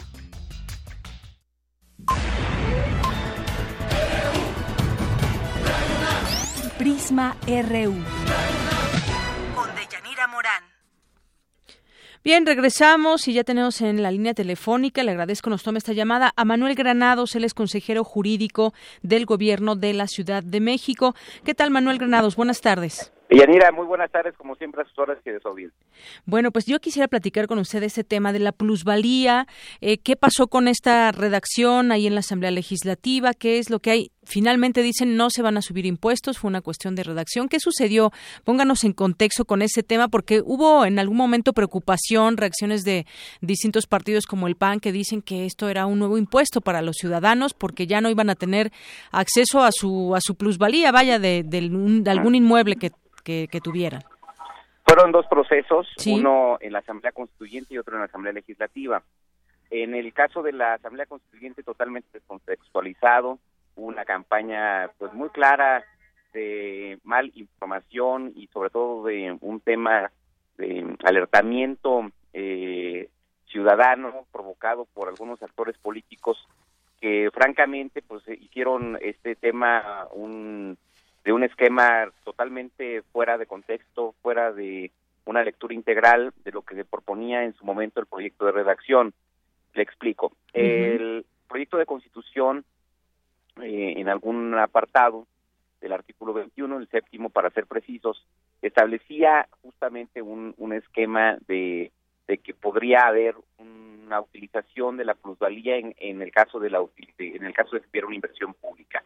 Esto significa que eh, si hubiera existido algún tema de mejoramiento público, lo, el motivo de, esa mejora podría haber sido utilizada en un porcentaje eh, para temas medioambientales o de mejora. Esto eh, a nivel internacional establece porcentajes de 2.8, 2.6 a 2.8% del, del, de la plusvalía, digamos. ¿no? Fue totalmente falso que se propusiera la desaparición de la propiedad privada, totalmente falso de que se pudiera confiscar la ganancia que pudiera tener un particular en su propiedad si quisiera venderla. Eso no es ni siquiera el motivo eh, justamente de, de, esa propuesta. Además, eh, todos los partidos políticos, incluyendo Acción Nacional, recientemente aprobaron la Ley General de Asentamientos Humanos, en donde específicamente hablan de eso en, en el artículo 10, fracción 12, y que bueno, pues ahí no hubo ningún escándalo, ellos mismos lo aprobaron, eh, la propia Constitución Federal establece en el artículo 122 de manera muy clara esos preceptos, eh, y bueno, lo que se ha dicho por parte del gobierno de la Ciudad de México, del propio jefe de gobierno, en el sentido de ratificar su compromiso de no elevar impuestos eh, a las y los capitalinos y no crear nuevos impuestos. Es decir que ello ya está dado ese mensaje, fue recibido por la Asamblea Constituyente y en ese sentido eh, también entiendo que hace unos momentos han mm, desechado esta parte del artículo séptimo como lo ha solicitado el propio jefe de gobierno para no generar ninguna mala interpretación y que actores políticos aprovechen estos temas para reflectores propios. Así es, y es que se, se, había dicho que primero se tenía que, este ordenamiento se dio a aprobar después de la, de la Constitución, justamente para evitar eh, este tipo de cosas, ¿no? Que primero se apruebe la Constitución y luego ya. Claro, y por otro eh, lado está lo de lo de la ley de vivienda en la Asamblea Legislativa que aprobaron en esta ley eh, algún precepto que tiene que ver con el cobro, de plusvalía. Hace unos momentos en una conferencia de prensa el jefe de gobierno ha dicho que su gobierno no estará bajo ninguna circunstancia en una lógica de reiterar que se cobrarán nuevos impuestos ni mucho menos el aumento de impuestos bajo ningún concepto. Entonces, en el momento en que el gobierno de la ciudad reciba, eh, digamos, esta iniciativa aprobada por la Asamblea Legislativa, nosotros haremos las observaciones correspondientes para regresarla a la propia Asamblea haciendo las observaciones de que el gobierno de la ciudad no está de acuerdo en ese aspecto. Así es. En, este sentido, digamos que no fue una aprobación de alguna manera apresurada o que pues tenga en este sentido pues una connotación en ese aspecto. Yo quiero decirle que la, la, ley de vivienda fue, eh, digamos, instrumentada, eh, fue eh, elaborada por la comisión correspondiente presidida por el Partido Revolucionario Institucional esa comisión la preside el PRI en la Asamblea Legislativa, eh, donde participa de manera activa también la Comisión de Desarrollo Urbano que preside Acción Nacional. Entonces, yo creo que también en eso deben debemos de ser muy claros, responsables en el actuar de quienes eh, nos representan en la Asamblea Legislativa, que aprobaron esa ley y bueno, ahora es facultad del gobierno de la ciudad hacer las observaciones y en todo caso regresarla para su nueva dictaminación. Así es. Y en el caso en el caso de la constituyente, ahí digamos el PAN eh, señala apenas acaba de señalar que el tema de la plusvalía ya ni siquiera va a entrar, ya está muerto. Es, va a ser el, de esa el tema de la constituyente hace unos momentos tengo conocimiento que la propia comisión atendió el llamado del jefe de gobierno para que pudiera eliminarse o modificarse o adecuarse el texto el texto del proyecto a lo que refiere la Constitución Federal y entiendo que ha sido en ese sentido ya. Así es que, que la redacción en todo caso cambie o, eso es lo que estaríamos viendo. la fracción la fracción séptima del 21 sí. y en todo caso que se conserve en eh, la redacción del artículo 122 de la Constitución Federal. Entonces aclarando y bueno en, en, resumen nunca se pensó eso no estaba no lo decía así ni la redacción ni nunca se pensó de esa manera. Llegaron al extremo de decir que íbamos a convertir la Ciudad de México en la URSS, el propio Partido Acción Nacional. En verdad que eh, en un esquema de falta de responsabilidad, incluso de, llegar a generar un temor en la ciudadanía innecesario y creo que eso no se vale cuando estamos en un régimen democrático y sobre todo cuando la responsabilidad de quienes lo dijeron está en sus manos haber hecho esa revisión en la propia Asamblea Constituyente. Bien, se baja entonces de la Constituyente, no va en ningún sentido, la gente no tendrá que preocuparse. De, ninguna, de ningún sentido tendrá que preocuparse. De ninguna manera. Así es. Por eh, sus bienes y la plusvalía que estos generen. Muy bien. Bueno, pues aclarado el punto, yo le agradezco mucho esta llamada, Manuel eh, Granados, consejero jurídico del Gobierno de la Ciudad de México. Como siempre, estoy a sus órdenes. Hasta luego. Bueno, pues ahí el tema ya lo escuchamos, en algún momento se pues se malinterpretó, se entendió de otra manera, hubo pues distintos diputados también, legisladores de distintas fracciones que que así lo, lo hicieron ver, incluso había una ya una propuesta de change.org para que se firmara y se había pues malinterpretado quizás este tema, pero bueno, ya está aclarado por la propia autoridad. Prisma RU. Awake. Shake dreams from your hair, my pretty child, my sweet one. Choose the day and choose the sign of your day, the day's divinity. First thing you see.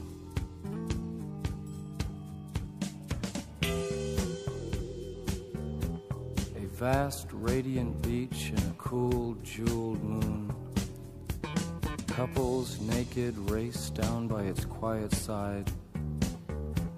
And we laugh like soft, mad children, smug. The Ghost Song, esta canción que escuchamos que canta Jim Morrison a 73 años de la llegada del rey lagarto. Un 8 de diciembre de 1943 nació en Melbourne, Estados Unidos.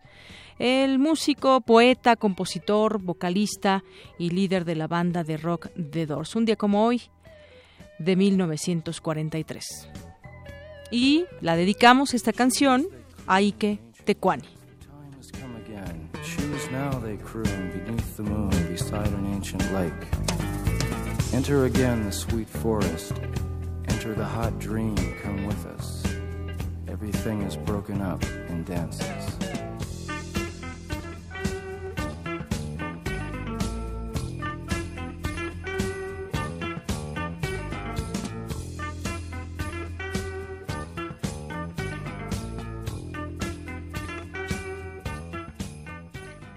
Dos con catorce minutos y nos vamos a la información. La biblioteca Rubén Bonifaz Nuño del Instituto de Investigaciones Filológicas se enriquece con un acervo nuevo. Cuéntanos, Toño Quijano, buenas tardes. Buenas tardes, Deyanira, aquí al auditorio de Prisma RU. El rector Enrique Grago encabezó la inauguración del acervo de Ana Paula Vianelo, donado por la familia de la universitaria, material que enriquecerá la Biblioteca Rubén Bonifaz Duño del Instituto de Investigaciones Filológicas de la UNAM. La Biblioteca Rubén Bonifaz Nuño es la más grande del subsistema de humanidades y se considera única en México por la dimensión, la calidad y la naturaleza de su magnífico acervo. Hoy nos toca acrecentar ese tesoro con la donación de la familia Córdoba Anhelo en la Biblioteca de Ana Paula. Se trata de 9.000 títulos de la colección privada de la investigadora y conforman el fondo reservado que lleva su nombre. La colección de la doctora Vianello está conformada por textos de literatura de la Grecia arcaica, del periodo clásico y por ejemplares que datan desde el siglo XVI. Que la colección será la fuente de consulta de académicos y estudiantes, quienes, como ella, penetrarán en los clásicos, diseminarán el conocimiento y ayudarán a perpetuar la inagotable fuente de la cultura. Esta inauguración se efectuó en el marco del 20 aniversario de la Biblioteca Rubén Bonifaz Nuño, que tiene alrededor de 158 mil volúmenes, 10 mil tomos de enciclopedia, diccionarios especializados, atlas e índices, 4 mil tesis de licenciatura y posgrado en letras, lengua y literatura hispánica, lingüística, historia, antropología y sociología. Además cuenta con una colección de folletos de 4.000 ejemplares y 120 estudios sobre códices mexicanos. En el aula magna del Instituto de Investigaciones Filológicas, el doctor Grago explicó que la hemeroteca tiene 980.000 fascículos, pero sobresalen los fondos especiales, con 40.000 volúmenes donados por destacados escritores, traductores, así como críticos y poetas. Lorenzo Córdoba Vianelo, consejero presidente del INE, dijo que la donación del fondo reservado de su madre simboliza su retorno a ese instituto, que fue su casa durante casi cuatro décadas. De Yanira Auditorio, hasta aquí mi reporte. Buenas tardes. Gracias, Toño. Buenas tardes. Nos vamos ahora con mi compañero Jorge Díaz, que nos tiene información acerca de la Conferencia Tecnológica Espacial Nacional. Cuéntanos, Jorge. Buenas tardes.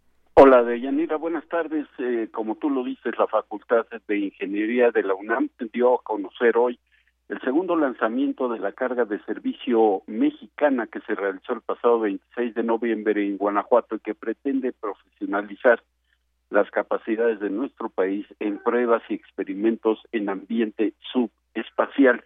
El doctor Lauro Santiago del Instituto de Ingeniería de la UNAM dijo que el grupo multidisciplinario dedicado al diseño, construcción, lanzamiento y recuperación de cargas útiles para vuelos suborbitales se conformó con dos objetivos principales, fortalecer y profesionalizar la tecnología y la ciencia espacial 100% mexicana. Escuchemos.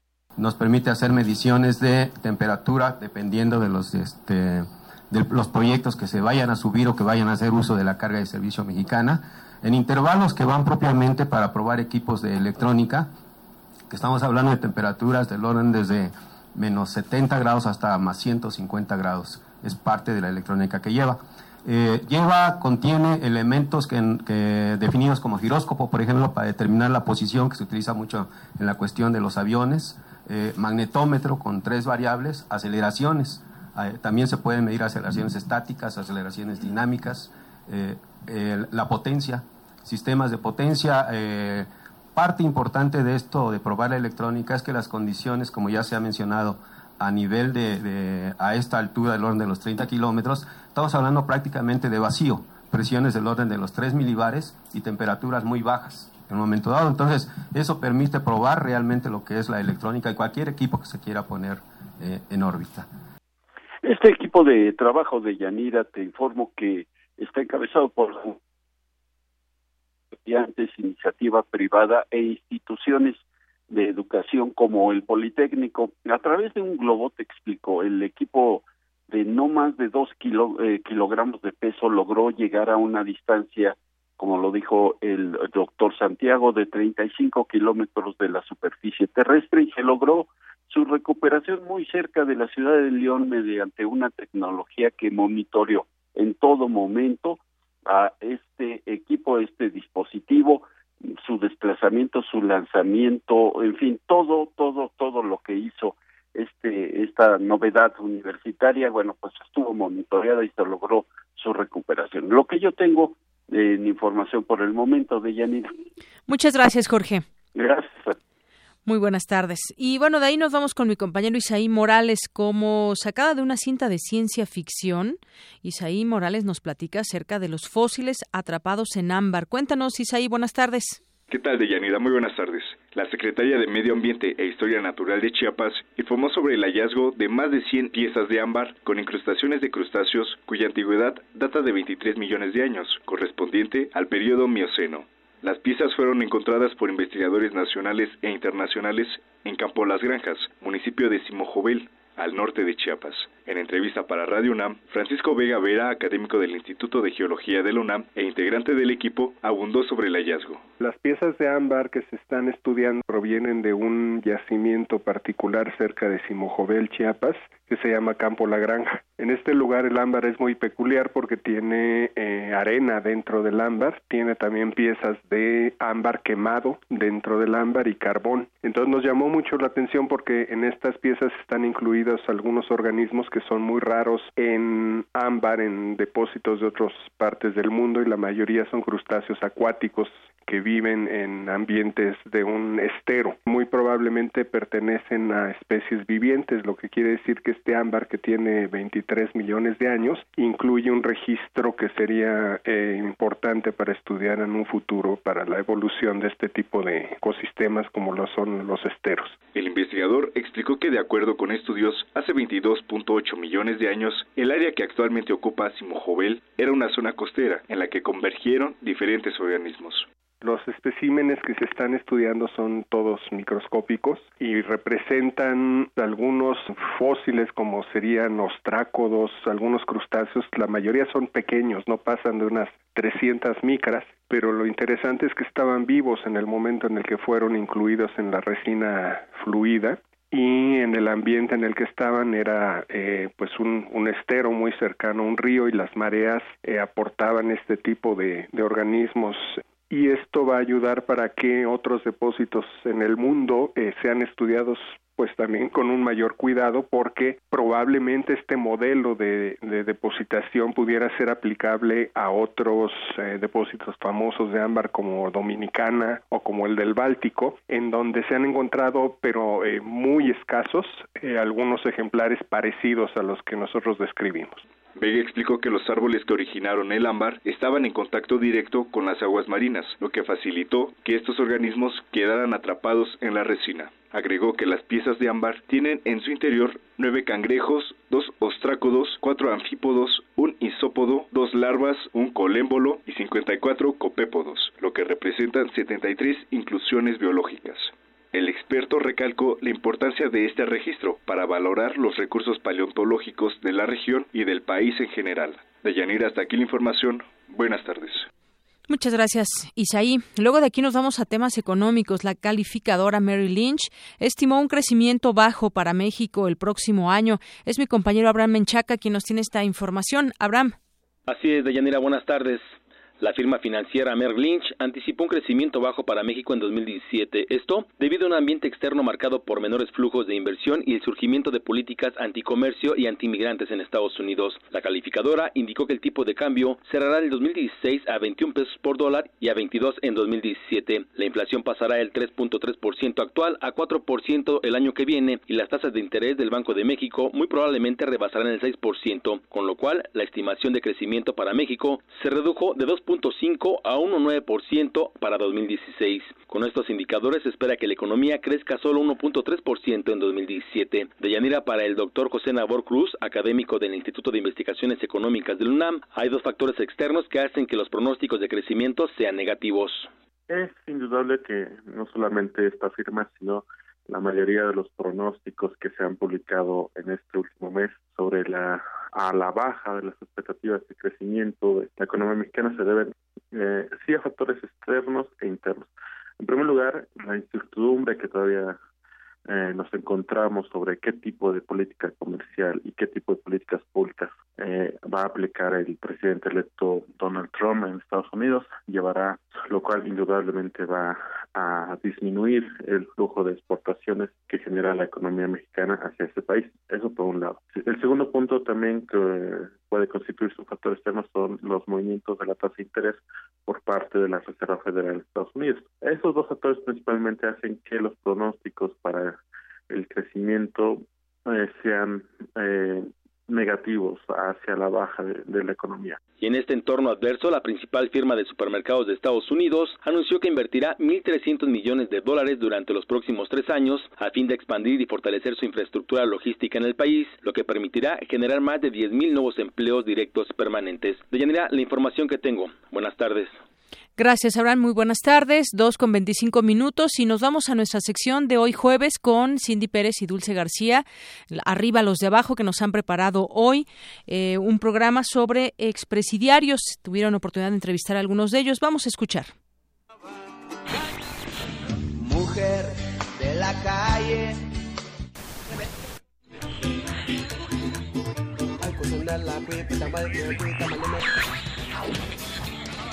Programa. Difícil es caminar en un extraño lugar en donde el hambre se ve. Arriba los de abajo. así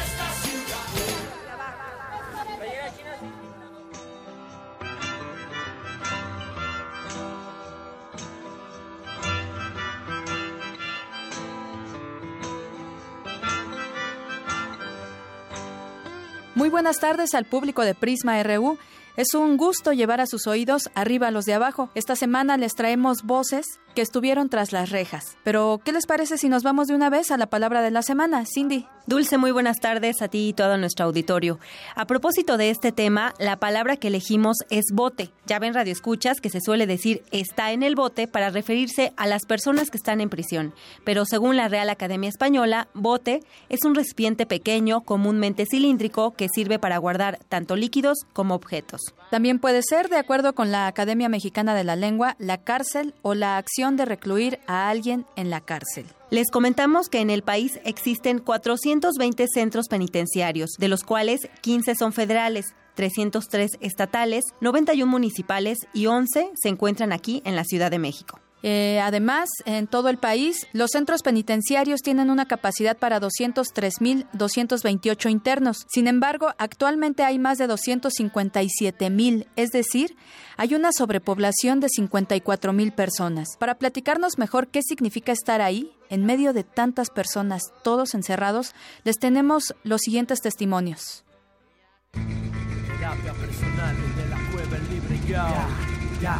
Yo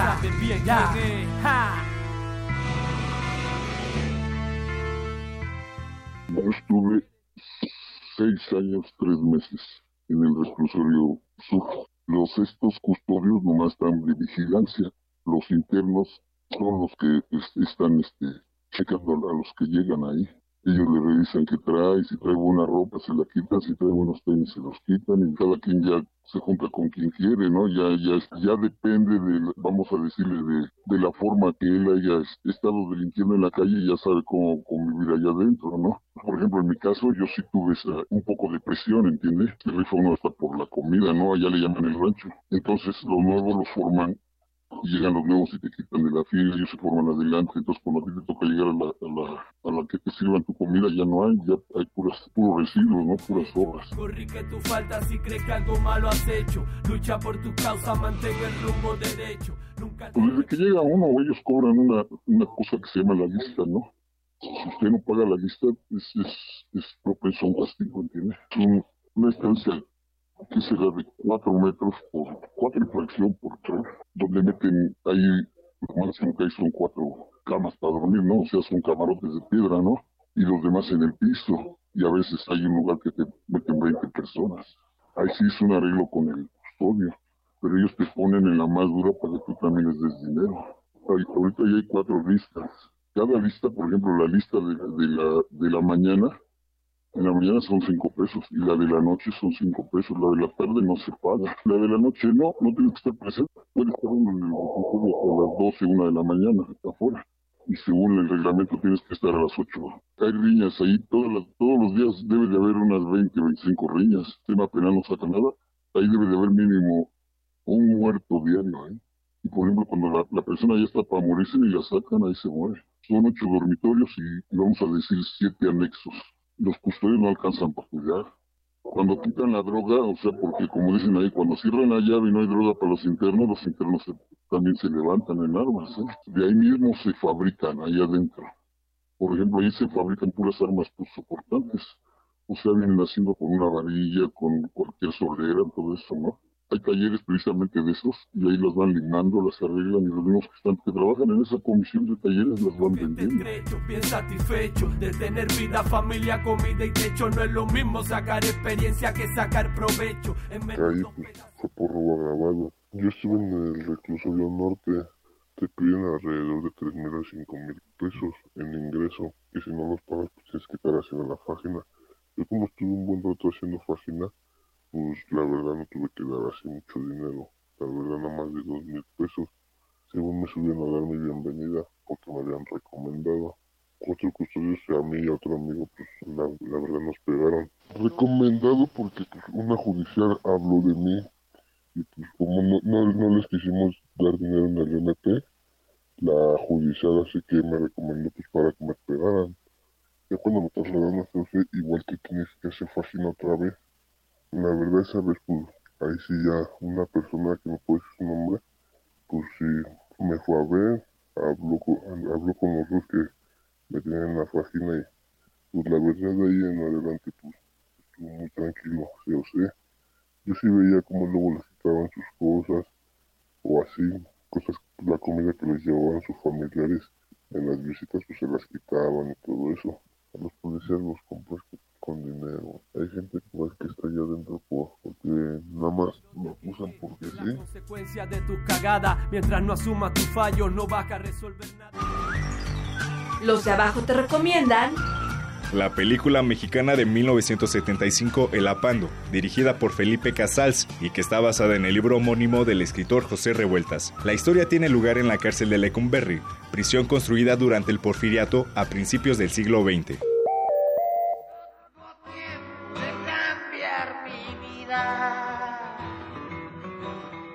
En su Diagnóstico Nacional de Supervisión Penitenciaria 2015, la Comisión Nacional de Derechos Humanos indica que hasta 73 cárceles están autogobernadas por los reos. Además, existe una persistente falta de atención médica y malas condiciones de higiene, y en algunas de ellas las celdas albergan a 30 ocupantes cuando dulce están diseñadas pues para cuatro personas. Así es, Cindy, déjenme platicarles también que los tres estados con peores condiciones son Nayarit, Quintana Roo y Guerrero. Por el contrario, los mejores calificados son Guanajuato, Aguascalientes y Chihuahua. Tras visitar los 130 centros penitenciarios estatales, la CNDH refiere que en 104 detectó personas procesadas y presos ya condenados conviviendo en las mismas habitaciones y en los mismos espacios comunes. ¿Qué les parece si escuchamos a la doctora Feggy Ostrowski, académica de la Facultad de Psicología de la UNAM, quien ha trabajado con personas que han estado encarceladas? Hoy nos brinda parte de su experiencia como las políticas que se aplican ahí son de aislamiento, y de castigo, básicamente, pues la gente se vuelve todavía más violenta. Hay un incremento, incremento en el nivel de violencia que ya tenían de base para poder sobrevivir en un medio que es muy hostil. Hay personas que tienen una violencia que es secundaria, que es producto de otras condiciones, desde personalidades limítrofes, de depresión, de abuso a drogas, y esas conductas causan que tengan violencia y agresión. Están mezclados todos los tipos de individuos con diferentes patologías, diferentes trastornos y causa básicamente el problema de que más del 60% de la población que se encuentra ahí pues vuelve a delinquir y reincide y reincide con crímenes mucho más severos. Y hay todo un sistema en donde hay eh, entre comillas familias o como pandillas que son las que mantienen el control de lo que sucede dentro de la prisión, hay eh, gente que controla la droga, que se mueve ahí. Creo que es un, ah, la filosofía que hay atrás de los centros de reclusión es, primero es que los aíslen, ¿no? Es lo que queremos, que se aíslen y ya no tengan nada que ver con ellos. Y la otra parte muy importante es que los castiguen. Estamos muy enojados porque nos causaron un dolor a la ciudadanía muy severo, nos quitaron nuestra propiedad, etcétera. Entonces, hay poca filosofía de poderlos readaptar, o sea, eso no es lo que, lo que por lo que se meten o por lo que ingresan las personas ahí. Y entonces, pues eso es un eso es terrible porque se nos regresa a la propia sociedad que esos dos objetivos únicos pues nos cuestan más caro que si entraran con el objetivo de ser readaptados y rehabilitados. Agradecemos a la doctora Feggy Ostrowski, quien también es autora del libro Mentes Asesinas, la violencia en tu cerebro. Escojo la cárcel como ambiente, es decir, ambiente simbólico, porque la cárcel no es sino un compendio, una condensación de las sociedades. Las rejas para mí, las rejas de la Pando, son las rejas de la ciudad y las rejas del país y las rejas del mundo. La cárcel no es más que un reflejo condensado de la sociedad. José Revueltas. Así concluye hoy esta sección. La siguiente semana seguiremos abordando el tema, pero ahora desde el punto de vista de la reinserción social. ¿Qué tan difícil puede ser regresar a la sociedad después de haber estado tanto tiempo en la cárcel? Pues agradecemos muchísimo su atención y recuerde, arriba los de abajo. Arriba los de abajo.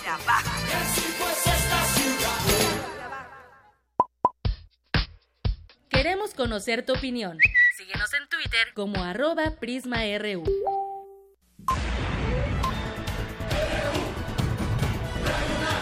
Prisma RU. Con Deyanira Morán. Global RU.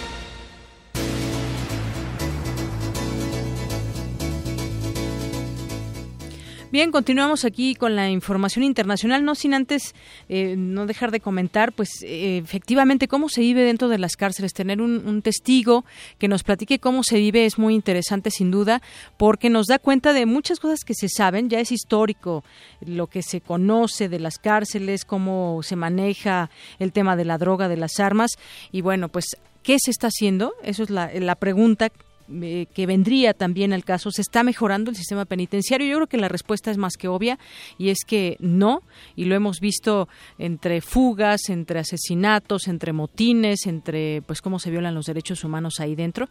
Ya escucharemos la segunda parte de arriba, los de abajo. Pero por lo pronto yo quiero comentar algunas notas internacionales.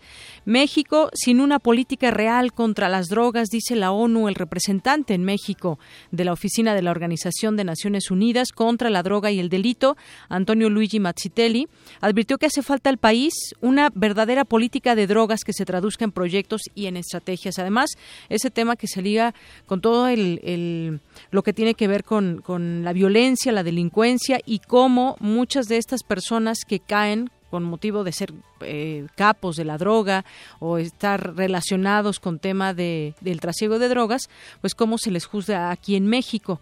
Muchas veces también, bueno, este, este problema va de la mano, de la mano justamente con con este también del sistema penitenciario, porque ahí pues muchas veces llegan, pero ¿cómo salen estas personas? Muchos muchos delincuentes, muchos eh, narcotraficantes, debido a, pues eh, sus expedientes, los abogados que tienen, llegan a salir y se devuelven a dedicar a lo mismo.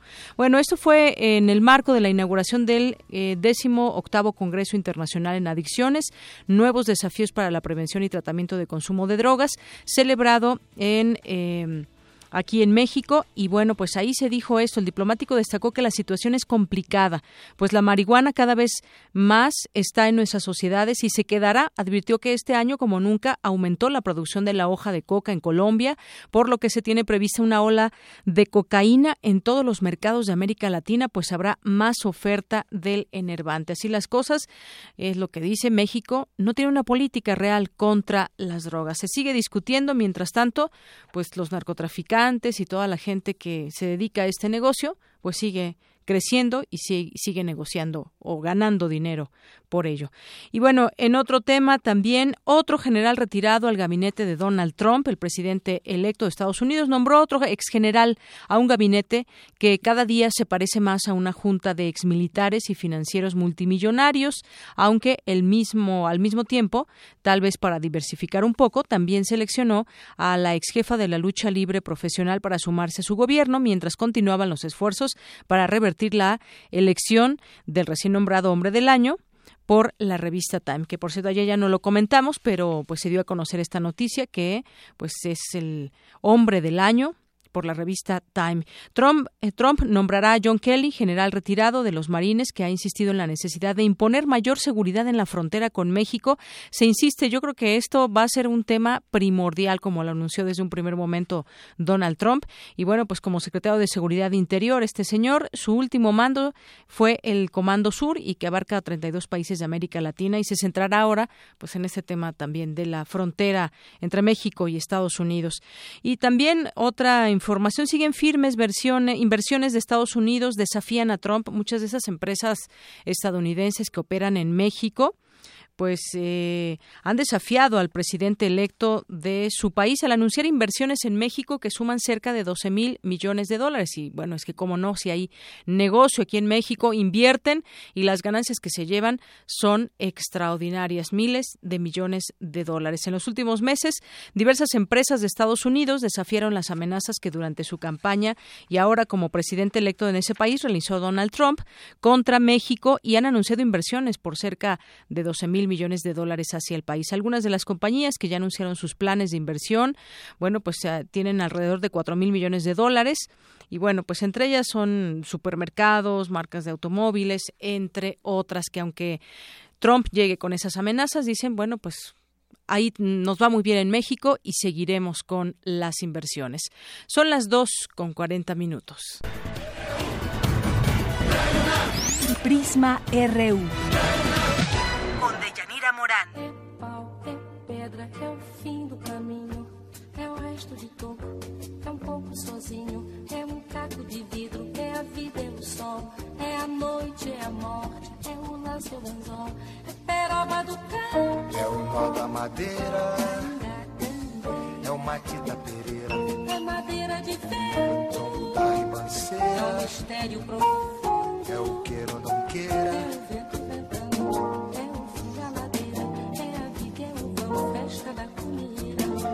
comida. É a chuva chovendo, é conversa ribeira das águas de março. É o fim da canseira. É o pé, é chão. É a mastradeira. Passarinho Pedra de atiradeira. É uma ave no céu. É uma ave no chão. É um regato, é uma fonte. É um pedaço de pão. É o fundo do poço, é o fim do caminho.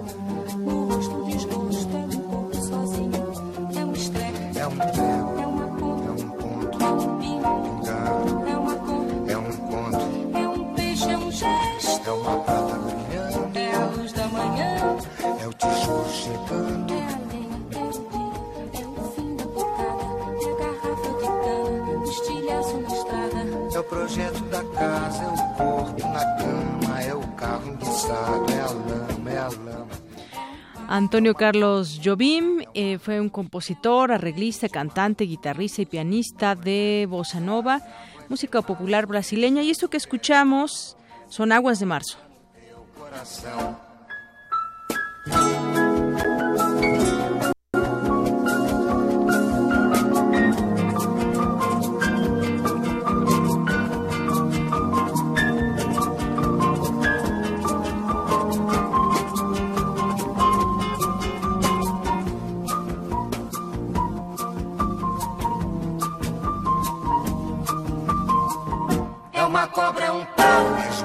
É José é um espinho, na mão, é um corte. no pé.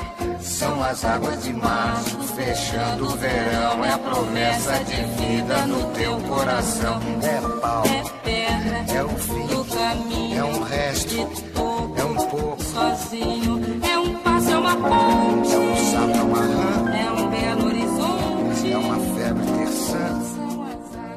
Bien, continuamos y eh, pues hay declaraciones del secretario de la Defensa Nacional que dijo que los niveles de violencia y de inseguridad en el país no son asuntos que se puedan resolver a balazos. Militares no estudian para perseguir a delincuentes, es la declaración que hizo. Eh, y dijo que por lo, por lo cual deben regresar a los cuarteles y realizar las tareas que les corresponden. Eso es lo que dijo el secretario de Defensa Nacional. Bueno, y hablemos de, de estrategias. No es que no es que su labor sea perseguir delincuentes, sino yo creo que es tener estrategias para, pues, también tratar de revertir estos índices que ya hay en México y que es parte de su trabajo, un trabajo de, eh, de estrategias que debe haber al interior, sobre todo de de, este, de estas dependencias, ¿no? En una inusual conferencia de prensa, el general señaló que él sería el primero en levantar no una, sino las dos manos para que el ejército regrese a los cuarteles y a realizar las funciones que le corresponden. Dijo, nosotros no pedimos estar aquí, no nos sentimos a gusto, no estudiamos para seguir delincuentes, nuestra función es otra y ya se está desnatural- desnaturalizando. Bueno, pues es que la situación del país, alguien tiene que tomar también cartas en el asunto y en este caso, bueno, pues le ha tocado a los militares salir y resguardar zonas que ya no se dan abasto las policías municipales o estatales. Y bueno, ligado a ese tema está pues lo que señala la iniciativa privada al secretario de Gobernación, pendientes en seguridad que se han reunido ya con el secretario, dirigentes de Coparmex y señalan pues los pendientes en seguridad y reformas estructurales para que pues puedan tener una eh, mejor trabajo y las cosas funcionen mejor con ese tema de la delincuencia pues nada nada nada camina como como se quisiera. Y bueno hace rato platicábamos el tema de, de la ley de vivienda aprobada ahí en la Asamblea Legislativa y dicen ya corregirá el artículo. Todo un tema también que armó una se armó una gran polémica. La Asamblea Legislativa confirma que corregirá el artículo 94 de la recién creada ley de vivienda para dar certeza a la ciudadanía de que no será sometida a una recaudación.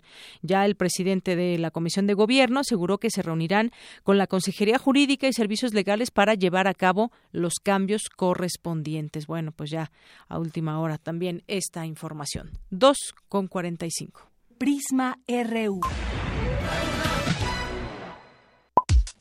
Para nosotros, tu opinión es muy importante. Síguenos en Facebook como Prisma RU. Arte y cultura.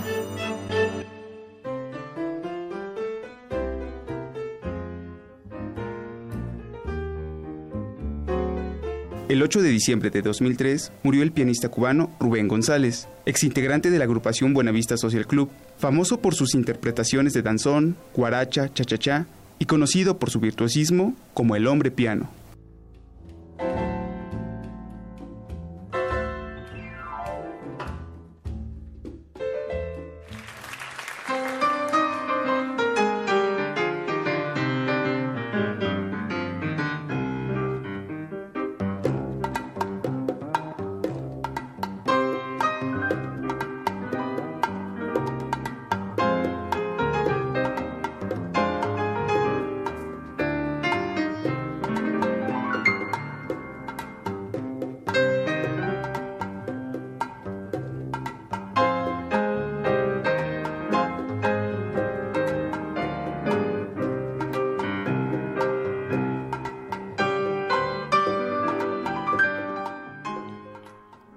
Forma tienen de bailar algunas personas? Algunas personas de la producción, para ser exactos. ¿Qué tal? ¿Les gustó esta canción? Se llama Siboney y es de Buenavista Social Club. Escuchemos un poco más.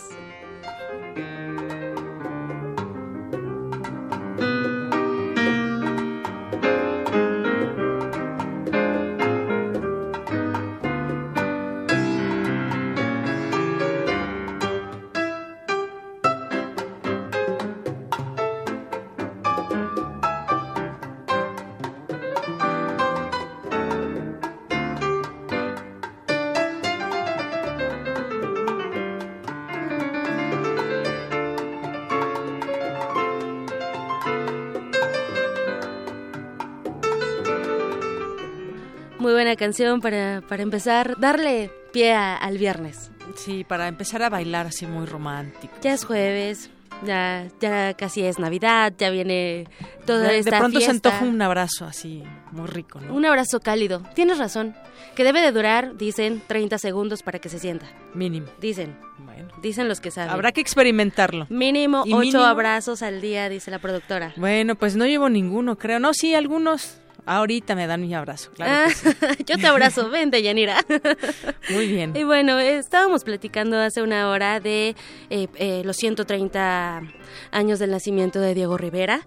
Y bueno, el proyecto Cerebro y Arte nos invita a participar en una visita guiada y taller que busca eh, acercar a los visitantes del Museo de Sitio de Tlatelolco a la riqueza e importancia de la pintura mural, creación artística prehispánica con la que cubrieron templos y palacios eh, y que representa una de las tradiciones más antiguas y fértiles del arte mexicano. Si les interesa, la visita guiada es a las 11 del día, el 10 de diciembre y también habrá el taller Elaboración de Pintura Mural de 12 a 2 de la tarde. Es un taller sin costo, sin embargo el cupo es limitado.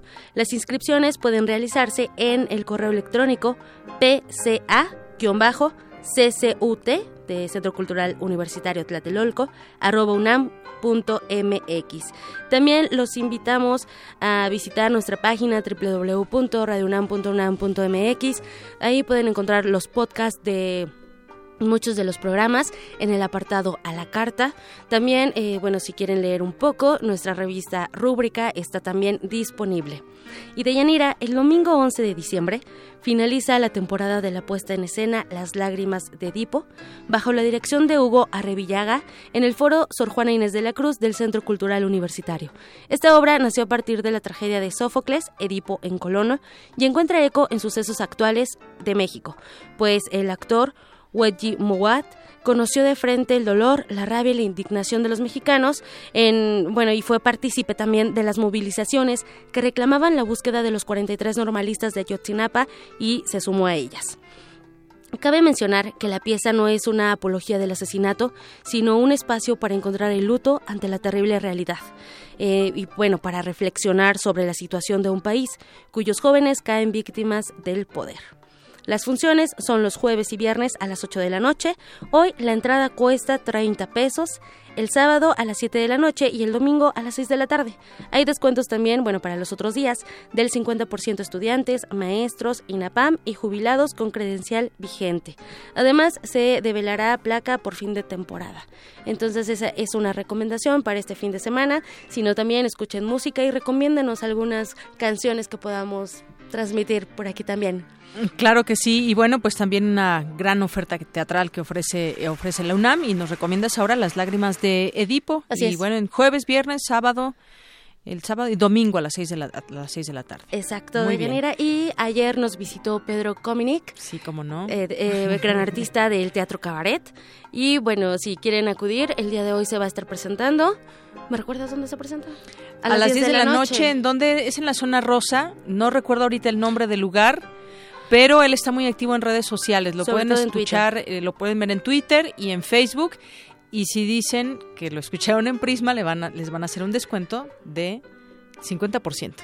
50% de descuento. Además, las margaritas, escuché ayer, son gratis. No, no es cierto. Dos por uno, dos por uno. Margaritas al dos por uno. Para quien quiera Espero acudir que hayamos dado, no, que no era el visitar. 50%, que eran eh, un descuento, un descuento, no del 50%, pero un descuento. Ahí está. Así Muy es, bien. ¿Qué Deyanira. Pues por mi parte es todo. Nos escucharemos mañana. Eh, les doy el Twitter de Pedro Cominic. Es arroba Pedro Cominic con K. Las dos con K. Actor, cantante, músico, conductor, artista y libre pensador. Entonces también esta es una muy buena opción para este jueves, para que vayan y disfruten del Teatro Cabaret. Y bueno, ya los que tuvieron oportunidad de escucharlo ayer. Y si no, consulten, como les había comentado, nuestro podcast en www.radionam.unam.mx en A la Carta. Nos escuchamos mañana y les deseo un excelente jueves, una excelente tarde. Hasta mañana. Hasta mañana.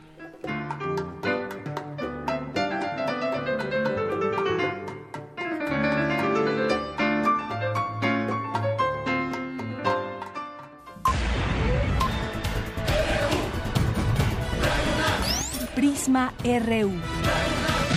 Con Deyanira Morán. Queremos conocer tu opinión. Síguenos en Twitter como arroba PrismaRU.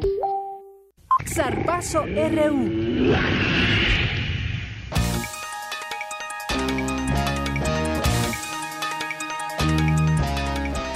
Bueno, ya está aquí con nosotros también Eric Morales. ¿Qué tal, Eric? Gracias, Deyanira. La información deportiva.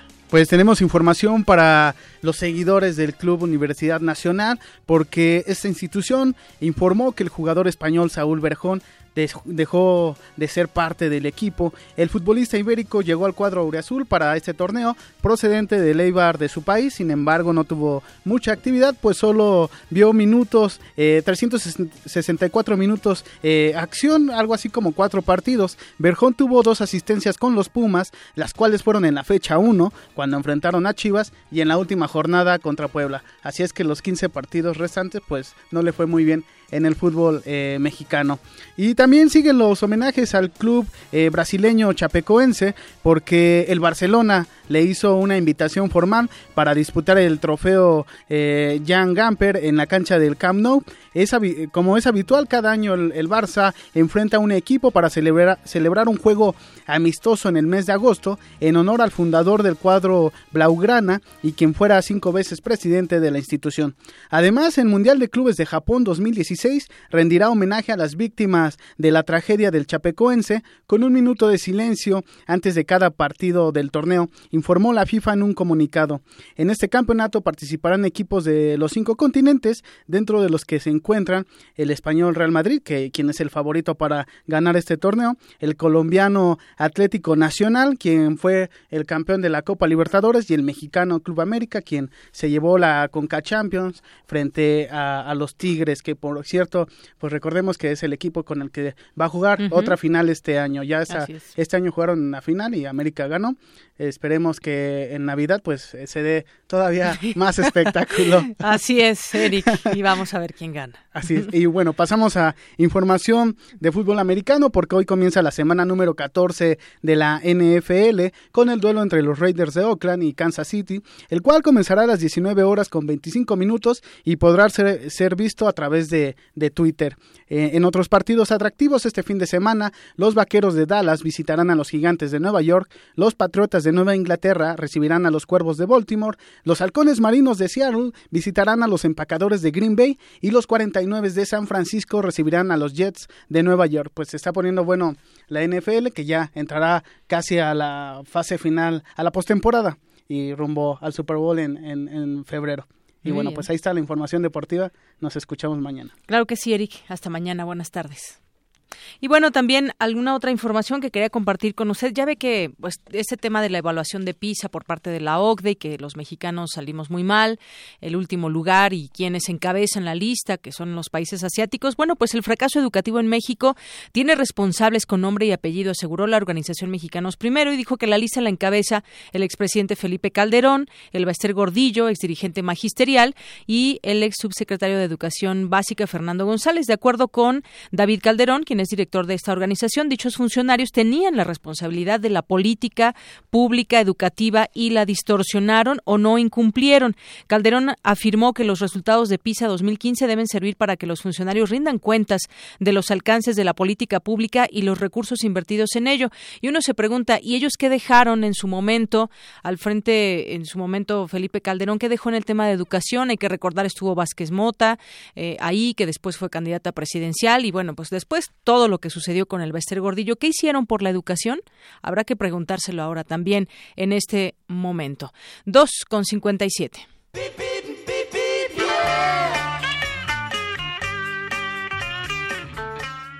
Bueno, y van a hallar tránsito abundante en Avenida Canal de San Juan desde Eje 6 Sur hasta hacia Calzada Ignacio Zaragoza, vialidad inmediata al plantel Oriente. Hay que utilizar como alternativa Canal Río Churubusco. Y por otra parte, circulación constante que presenta Avenida Observatorio desde Anillo Periférico hacia la preparatoria número 4, Vidal Castañeda y Nájera. Y hay asentamientos al cruce con semáforos que mantiene Avenida Constitución desde San Pablo hacia Prolongación Acueducto, vialidad inmediata a la Facultad de Artes y diseño.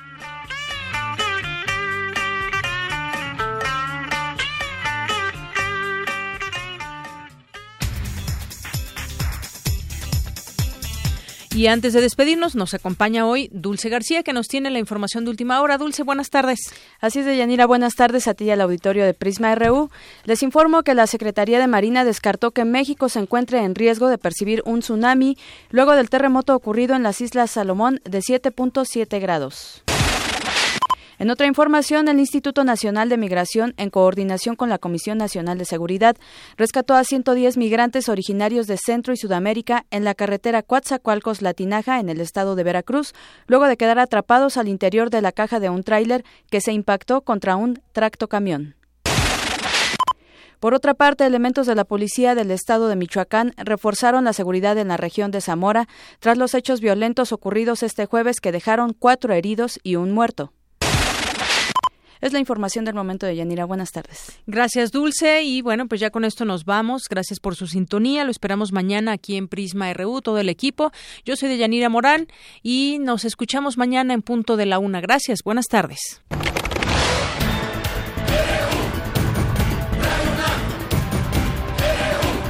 Prisma RU. Los perfiles del acontecer universitario de México y el mundo en una frecuencia. De lunes a viernes, de una a 3 de la tarde. Clásicamente informativa.